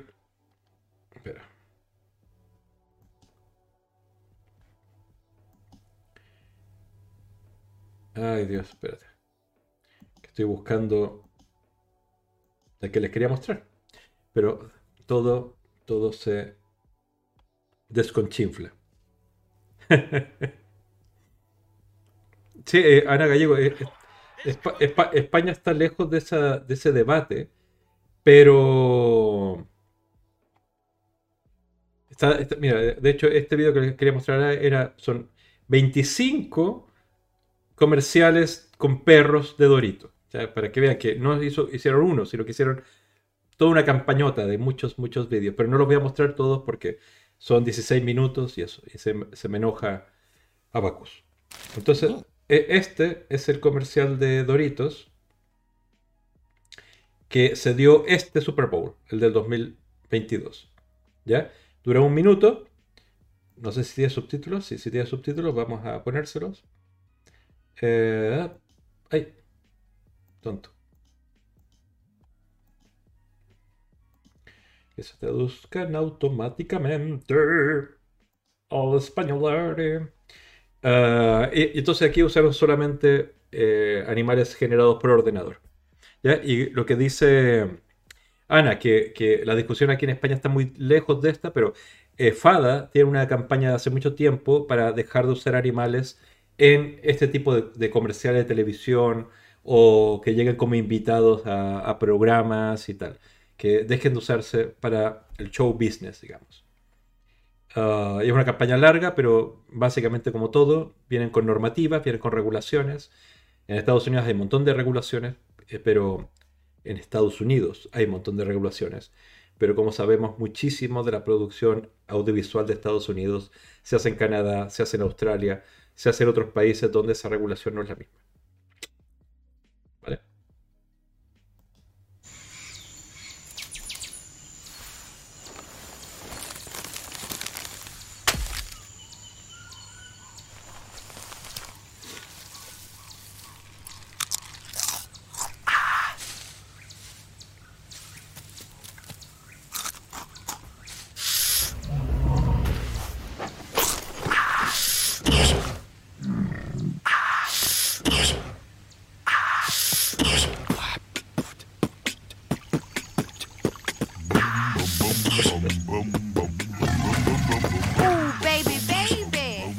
Baby, baby. Ooh, baby, baby. baby, baby. Nope. Baby, baby. Ooh, baby, baby.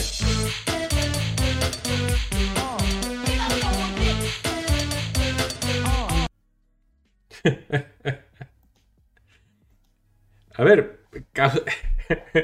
Me gusta más este que, el otro, pero, pero cada uno tendrá su favorito. Pero el resultado, de hecho no sé si leyeron chiquitito abajo decía, no le den de comer a los animales, decía abajo. Chiquitito, chiquitito. En el fondo no le den doritos a los animales. Ah, no sé, yo, yo, yo, creo que cuando hacen algo con creatividad... Ah, espera, espera. Ah, ya. Cuando hacen algo con creatividad, sobre todo motivado por esa polémica, es porque escuchan. Eh, varios de los comerciales que hubo en el, Super Bowl eh, tomaban algo que estaba sucediendo en la sociedad para eh, vender su producto, por supuesto, es un comercial. Pero hubo una de. Hubo uno de Uber Eats interesante. Hubo uno de mayonesa que estaba enfocado al, no tirar comida, digamos. O sea, de, aprovechar la comida que compramos y no tirar comida. Estados Unidos es el país que más comida tira a la basura, ¿no? Comida que se puede comer. Pero bueno.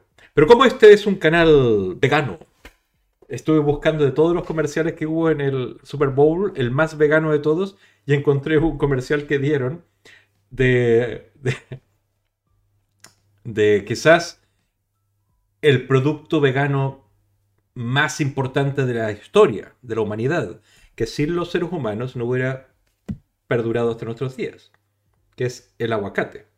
El aguacate, como todos ustedes saben, viene de la palabra náhuatl aguacatl, que quiere decir literalmente testículo, porque tiene esa forma de testículo. Es decir, un aguacate es un testículo. Y es una de las pocas frutas que perduran nuestros días de la prehistoria, digamos, porque el, hueso del aguacate es tan grande que ningún animal puede digerir el aguacate y poder desechar toda la semilla. Entonces, si no fuera por la acción humana que empezaron a cultivar el aguacate, no, hubiera pues, sobrevivido en nuestros días, porque era para el que el dinosaurio, ¿no? el megalodón, el, el monstruo, se comiera el aguacate, lo tragara y la semilla. Pero sin monstruos, no hay aguacate. a ver, eh, Felina Vegana, iba a hacer un comentario sobre eso, que después se volvería la gente loca, dando doritos a los animales. E, exactamente, pero los gringos tú sabes que cualquier cosa, de hecho, el, comercial del Uber Eats era, era un poco por eso que, tú, que tú dices, porque en el fondo al gringo, al norteamericano, si no le dices, hey, hey, hey, prohibido esto, esto, esto, hacen precisamente eso. O sea, si no lo dices claramente, lo hacen. Entonces, el comercial de Uber Eats era Uber Eats quiere decir Uber come o Uber come. Entonces, la bolsa de Uber Eats, que es este sistema igual como Globo, igual como, como estos que te traen comida a la casa, no, no, no, no sabía si, si, si se usa aquí en España mucho, ¿no? Pero como la bolsa dice Uber Eats, pero no solamente cosas para comer te pueden llevar, sino pueden traerte cosas de la farmacia o, unas velas o papeles o cualquier cosa así. Estaban los norteamericanos como comiéndose, como dice Uber Eats, entonces todo tiene que ser para comer, entonces se comían el pañal, se comían las cosas que compraban. Entonces era como absurdo, era decir, si no le dejas claro al gringo que, que no es todo para comer, se lo comen. ¿Ya? Porque el gringo es así. Entonces le ponen abajito no les des comer a los animales. Mira, vamos a ver el de aguacate, solo porque nos gusta el aguacate.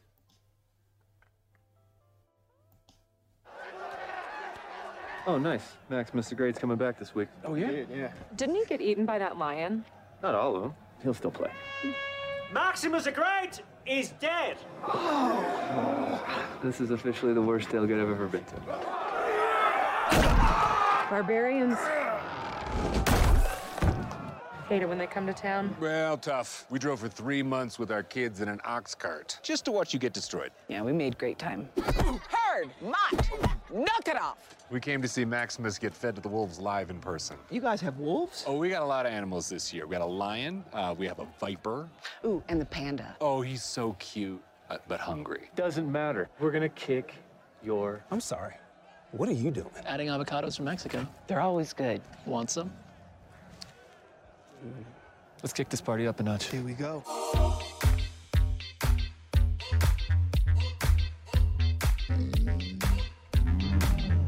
You know, they also taste great on salads.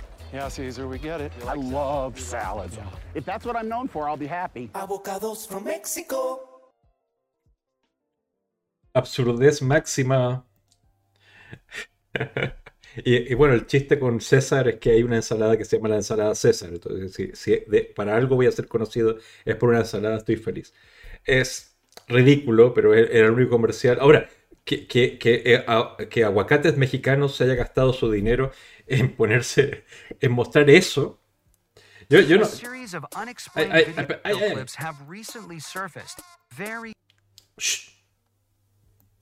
Vale. Ay, Dios mío. Entonces quería mostrarles ahora, que se, activó sin que yo quisiera, el... um, ah, espera, estoy poniendo el subtítulo. El, um, el vídeo que saca PETA, People for the Ethical Treatment of Animals, que lo saca cada año para el Super Bowl.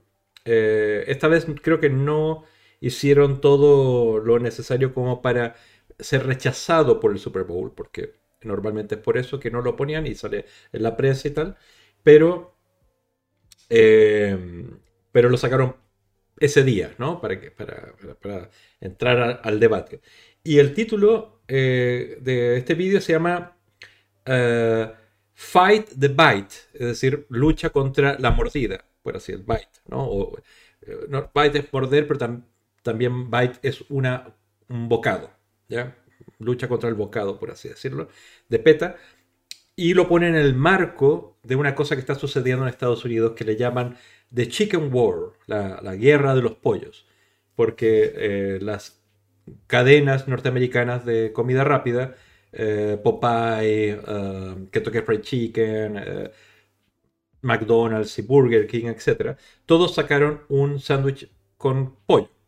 Y empezaron a hacer una batalla de quién hacía el producto más, más molón y más barato o con las mejores tal. Entonces, como que todos se pusieron de acuerdo a hacer esta guerra del pollo. Entonces, se está hablando de eso en Estados Unidos desde hace desde el 2019 más o menos, ¿ya? 2019-2020 están hablando de la guerra del pollo, ¿ya? Entonces, en ese contexto, PETA saca este, ah, este comercial. Vamos a ver.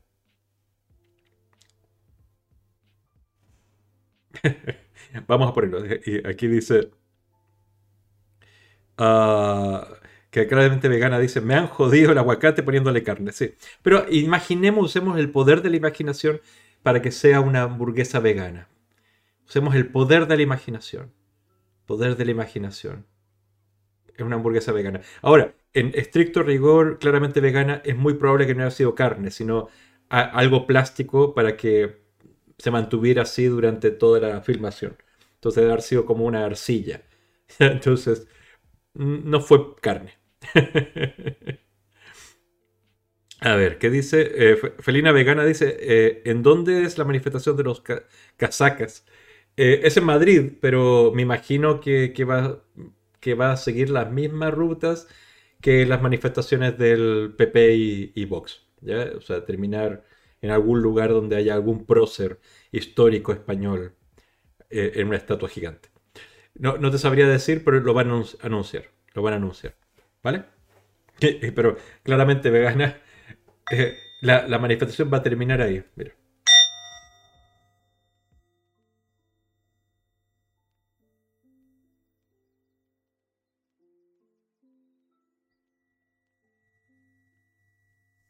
Recuerdo que estoy vivo.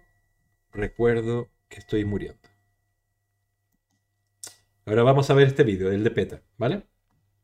Y después lo discutimos porque no lo he visto, lo, miré así muy por delante para ver si de qué tono era, porque eh, eh, a veces son subidillos de tono y, y ya me censuraron el canal una vez, entonces no quería mostrar nada así.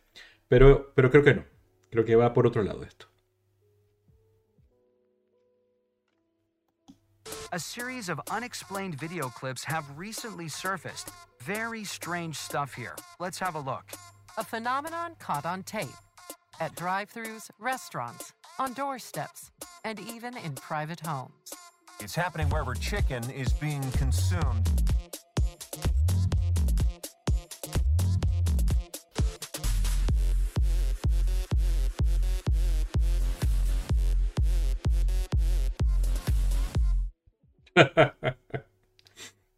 bueno, está divertido, está gracioso. Supongo que el juego de palabras, ¿no? Entre fight the bite y the fight the, el bocado, ¿no? Sobre todo porque en este momento en Estados Unidos hay un montón de alternativas al pollo. Eh, eh, sobre todo en estas cadenas. Pero eh, esto, otra vez, cada vez que... Ahí va. Vale. A ver. No es el mejor vídeo de PETA que haya visto. Me parece divertido, me parece como para, para, para mostrarlo, para generar un debate. Pero el contexto en que sucede, eh, en esta guerra de- del pollo, eh, diferentes cadenas, como que como eh, yo personalmente y España en general no está metido en ese tono de hablar del pollo en estas cadenas, ah, como que no, no, no me afecta tanto, ¿no? Como, como utilizarlo para, para discutir de esto. Pero es, me recordó mucho, mejor hecho por supuesto, una película que, Ah, siempre eh, Lloyd Kaufman, Lloyd Kaufman, ¿le suena? Eh, De Troma, es el director y, dueño de Troma, el Vengador Tóxico y eso. Eh, Lloyd Kaufman es vegano, ¿ya? Es bien loco y es vegano. Y hizo una película que se llamaba algo así como eh, La noche de los pollos vivientes o algo así, que era básicamente que mm, una sustancia que se colaba de una fábrica rara eh, se colaba en, en el- en- en una especie de Kentucky Fried Chicken, con otra marca, por supuesto, para no tener problemas de, de- de- de copyright. Entonces fre- freían el pollo verde, ¿no? Con esta sustancia química que, que se coló, ¿no? Y eso hacía que el pollo se hiciera zombie. Entonces los pedazos de pollo eh, o los pollos fritos andaban como zombies y querían matar a todos los seres humanos. Es una película absurda, clase B absolutamente, pero me hizo recordar eso, o sea, como que alguien compra el, el- pollo y, el pollo fresco, ¿ah? vivo, salga para bite, ¿no? Bite, fight the bite. Eh, luch- eh, que los gringos tienen estos dobles juegos de palabras que me parecen simpáticos, ¿no? El bocado, pero también la mordida. Está, está bien, está bien, está bien. Marichil Temple, ¿cómo está? Mira, justo te, te perdiste la parte graciosa de todo y ahora vamos a la parte seria. No, es que, eh, como les decía, también fue el BAFTA y fueron los Goya. O sea, perdón, las nominaciones del BAFTA, nominaciones del Oscar y, los ganadores del, del, del Goya. Y este me lo señalaste tú, Mary Shelley Temple. Que en el fondo eh, me lo mandaste por Instagram. Entonces dije, ¿por qué no verlo? Eh, en los Goya ganó el un cortometraje documental que se llama Mama, o Mamá, pero Mama porque no tiene tilde. Y, y, el tráiler está aquí. Entonces los invitaría a verlo. ¿Les parece? Ovejas asesinas, creo que lo vi, creo que lo vi, creo que lo vi. Ya lo veremos en otro momento, Judith. ¿Vale? A ver, vamos, va- creo que es este. Ah, pero...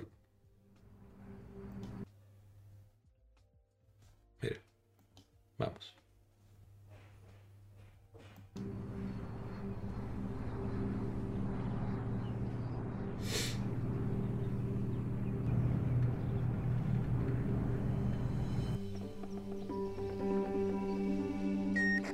Itzi, ¿dónde andas? Bajando de Pori. A ver, que han avisado por radio que no va a ser una noche fácil hoy.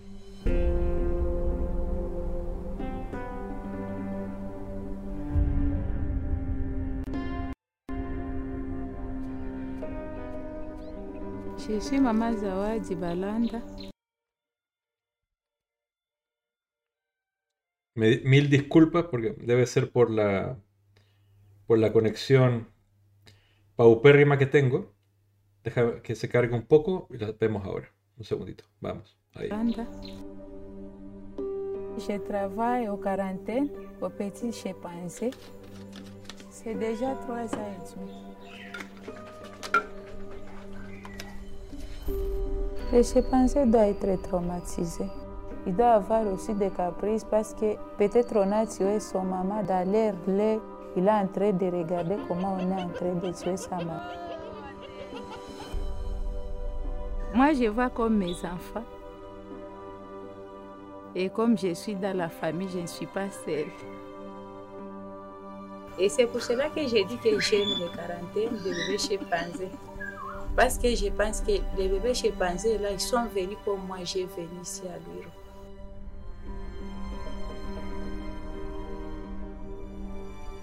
Je ne suis pas comme l'air qui garde les chimpanzés, mais je suis comme la maman aussi. Et ils sont comme mes enfants.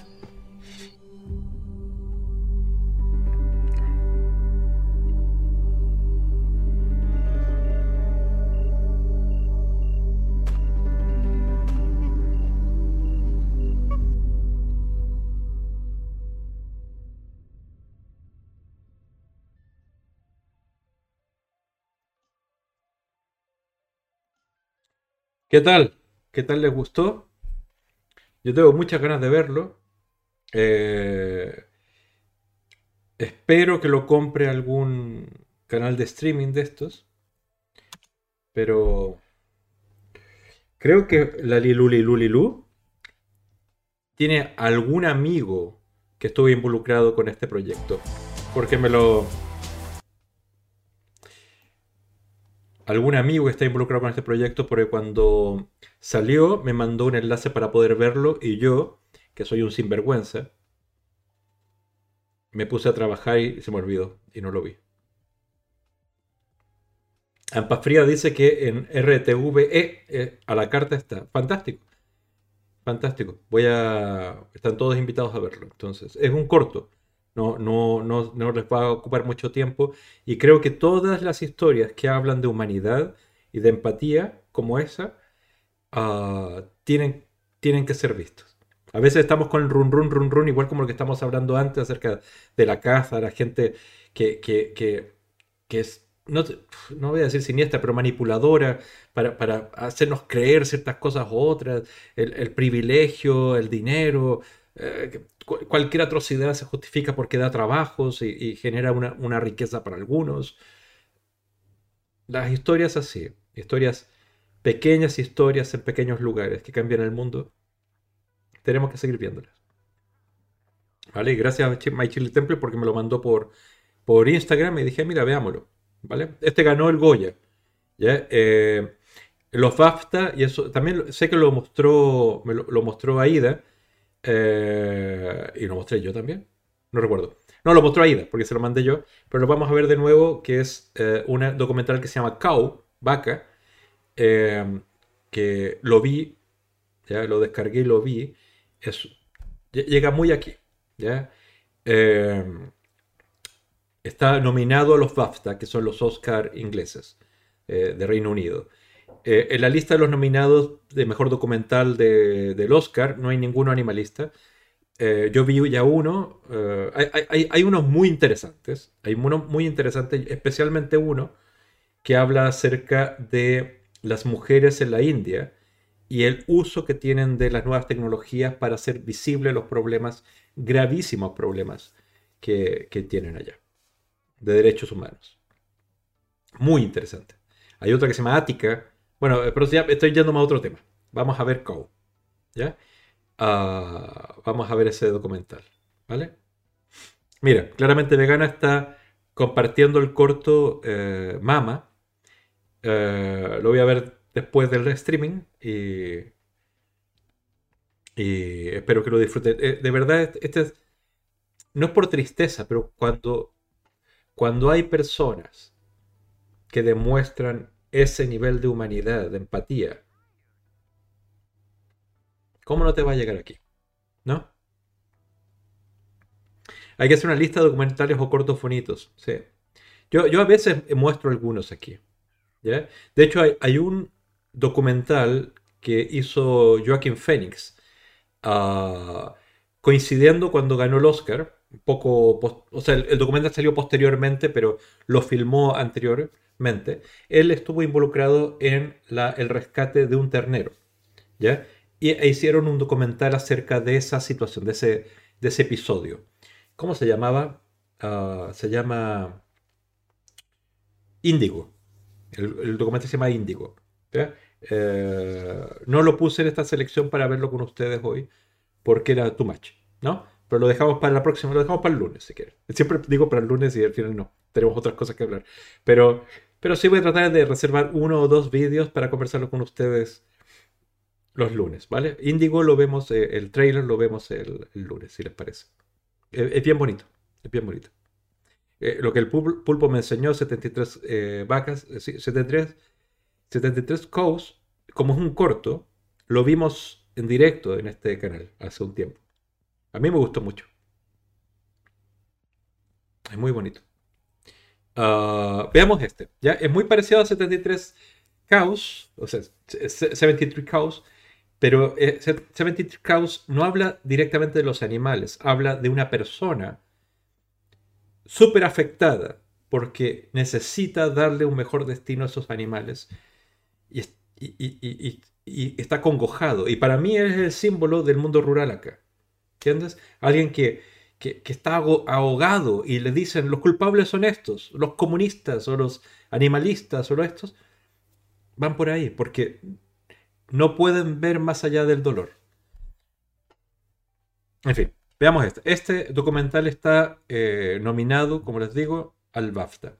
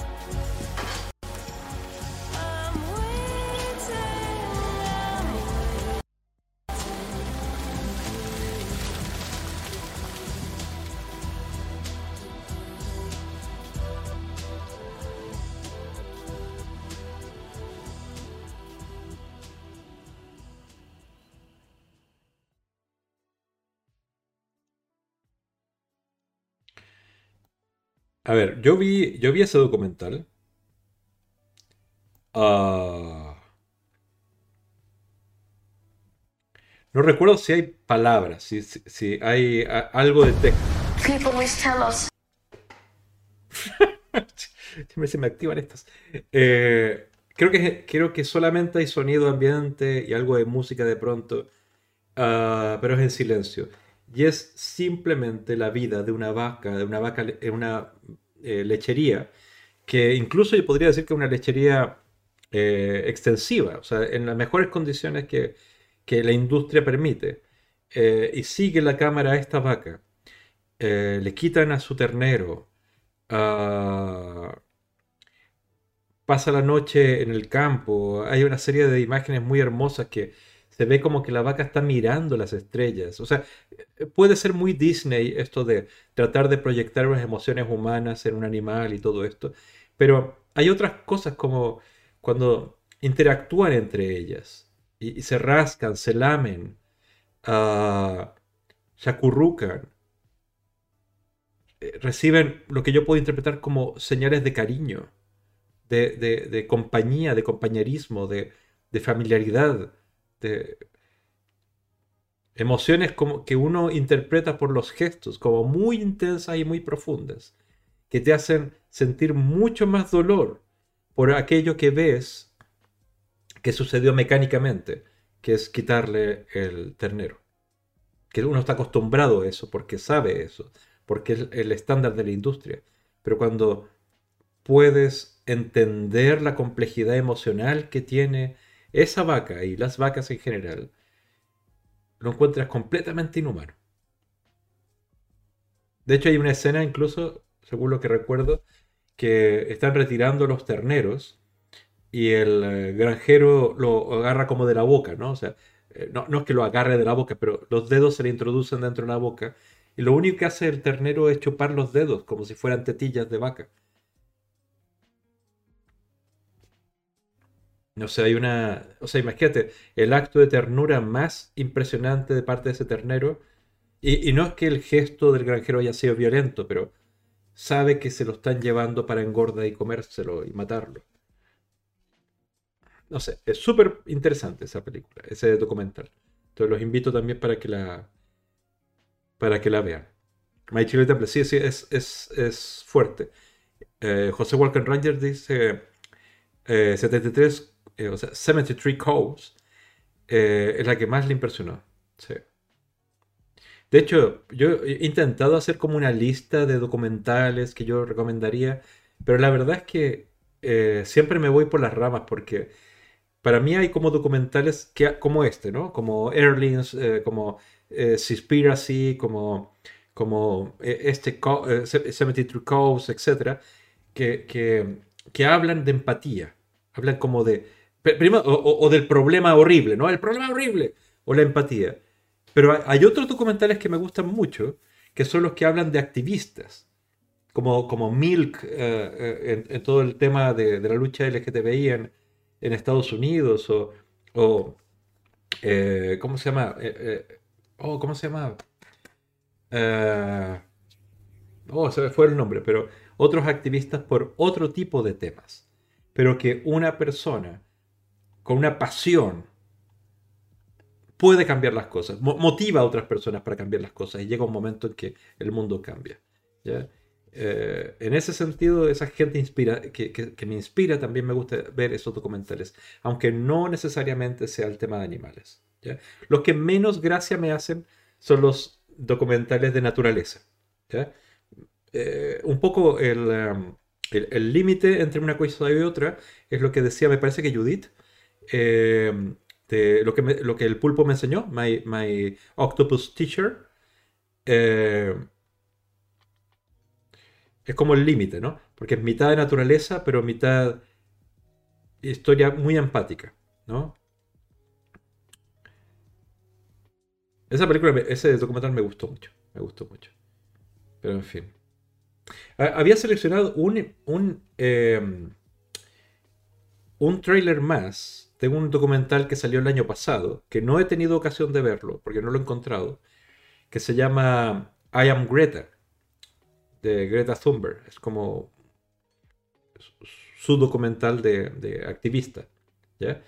A, mí me pareció interesante, pero lo voy a reservar para cuando veamos también el, el trailer de, um, Joaquin Phoenix, si les parece. ¿Ya?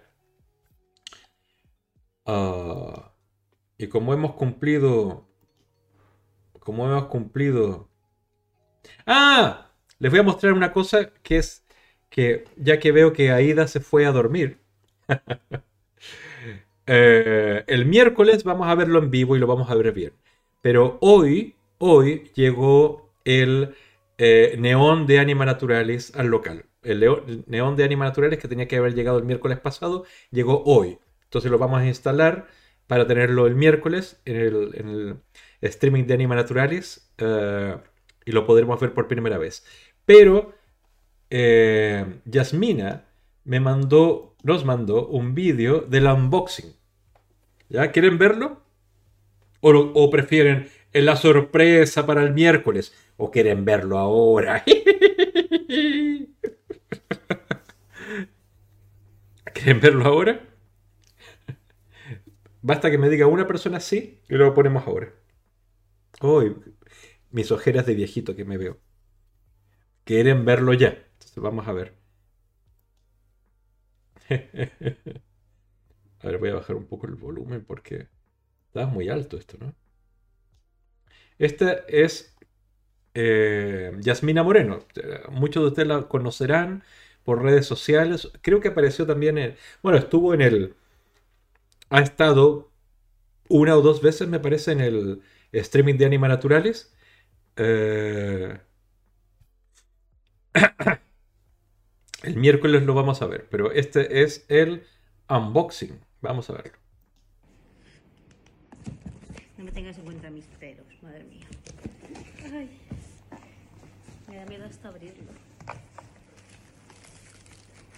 ¡Ay, qué pequeño! No tan pequeño.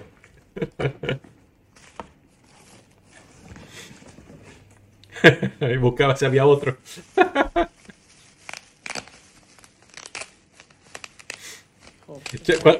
Cuando, estaba viendo este video decía, ya, ya, lo va a romper, ya lo va a romper, porque con las manazas que tiene...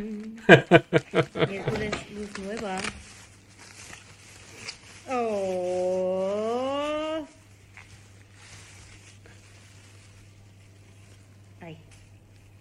Ahí está, mira. No es tan pequeño, está, está, bien, está bien. Y lo vamos a encender por primera vez el día miércoles para todos ustedes y ustedes. ¿Qué les parece? E, eso no se me había olvidado que iba a mostrarles eso. Pero ahí lo tienen. Ahí lo tienen. Sí. Ah, y, eh, Eliana sigue aquí. Eliana, Eliana. Eliana y quién más? Eliana y Judith. Creo, Judith. Porque eh, vi una noticia que salió hoy que ampliaron la lista de animales que está prohibido tener como mascotas. Y me acordé de ustedes porque creo, creo que Judith también, porque, pero a ver, miren. Esta es la lista, bueno, la lista, algunos de los animales que ahora son considerados que no pueden ser mascotas. El cerdo vietnamita, el mapache, la cotorra argentina, el agapornis, y, Eliana sé que tiene un agapornis. Entonces, ahora está prohibido, estás contra la ley. Eh, el erizo. Ah, yo pensaba que el hurón también, pero, pero no, pues, una, locura que el hurón no sea. Eh, porque hay muchos, ¿no? Pero bueno. Entonces, Eliana Guerreno, Guerreño, estás contra la ley. Te irán a buscar próximamente las autoridades. Pero esto quiere decir que no se pueden vender, ¿ya? Como mascotas. No quiere decir que aquellos que ya existen eh, no se pueda tener eh, en casa, ¿ya? Pero se supone que no. No más, ¿vale? Exactamente, eh, ambas frías. Hay, hay, miles de personas con agapornis, hay miles de personas con cotorras argentinas pero en el fondo la, ley es básicamente para que no se puedan seguir vendiendo como mascotas.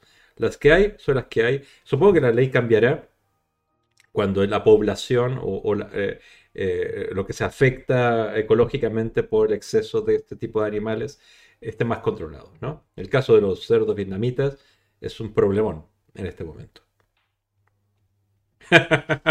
Viva los hurones, que aún no están en, la normativa, pero próximamente todos los animales están prohibidos. los animales no deberían ser mascotas, no, deberían ser animales de compañía, y, menos los que pueden vivir unas vidas dignas de ser vividas en la naturaleza. Eso es lo que yo creo. ¿ya? Solo que hemos destruido tanto y hemos artificialmente reproducido tantos estos animales para poder convertirlos en mercancía que algunas personas tenemos que hacernos cargo del problema.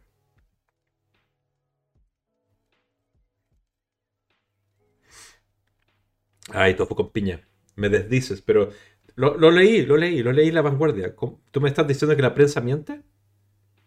¿Me estás diciendo que la prensa miente, eh, tofu con piña? A ver, niños y niñas, ya hemos hablado y me han escuchado y me han soportado durante dos horas. Lo que se supone que deberían darles un premio por soportarme no una, sino dos horas. Eh, ¿A quién les hacemos ride? ¿A quién le hacemos ride? A Pablosco, a Mame Ratatouille Vegana, a um, Pandemia Digital. Mira, tres tres completamente diferentes. Pandemia digital está hablando de...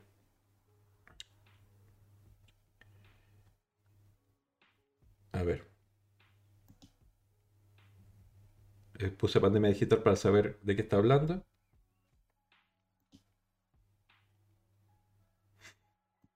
Pero no se me carga nunca.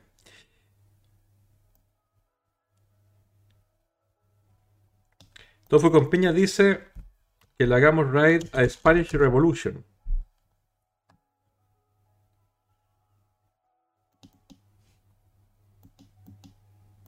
¿Sí? ¿Están de acuerdo?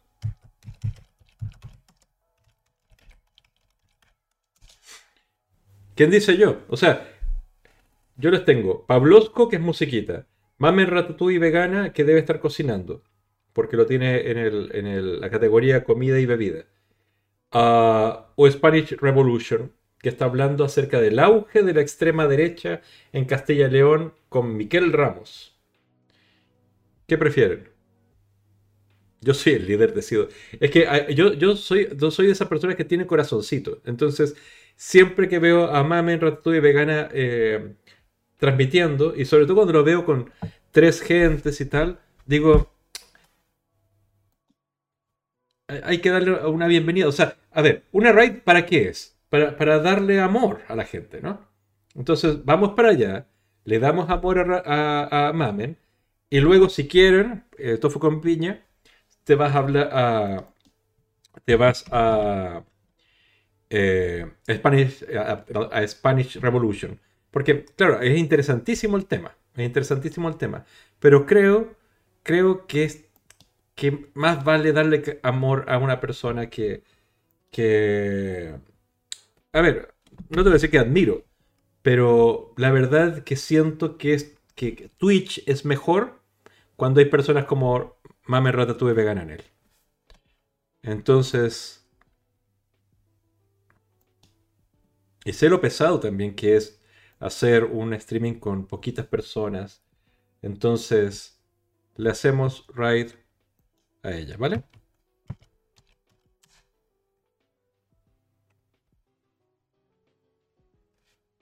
Pa, pa, pam, pam, pam, pa, pam. Ay, Dios mío. Yo te- tengo que tener como, como una rutina de conversación mientras, mientras no se escriba esto, porque e- e- este ordenador es tan lento, tan tan lento, que voy escribiendo y se, y- y- y- se escribe como al rato. ¿ya? Y si me equivoco una tecla, tengo que volver, ¿entiendes? Pero bueno. Vamos a ver si todo... ¡Ay! Me salió que no hay coincidencias. ¿Por qué? Porque le, le puse una letra más, una letra menos. ¡Ah! ¡Feliz San Valentín! ¡Feliz San Valentín!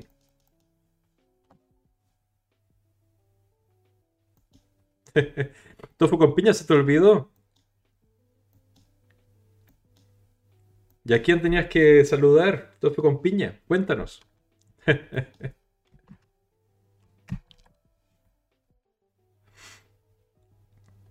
¿Se logró hacer el raid o no? A ver, voy a seguir el consejo de Abacus y lo voy a hacer del móvil. ¿Tú crees que no me atrevo?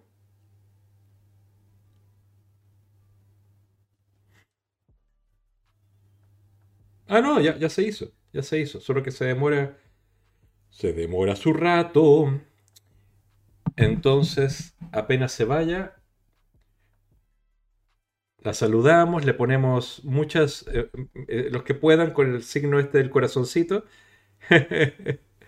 Ah, o, el de Anima Naturalis, la, la- la- la llenan de, de, de chanco perros, ¿vale? San Veganín. Vale. Besos para todos y todas y nos vemos el miércoles. Nos vemos el miércoles. Y yo, yo voy a, yo quiero abrir dos veces por semana streaming, aparte del de, del de Anima Naturalis, pero a ver si me deja un día Aida, porque los tiene todos los días de la semana. Besos a todos y a todas. Nos vamos a ver a Mamen.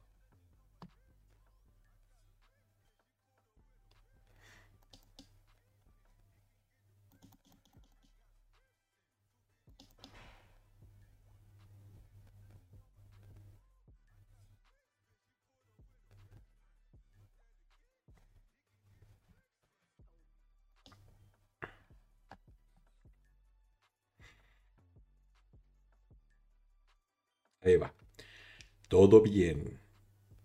Todo suave.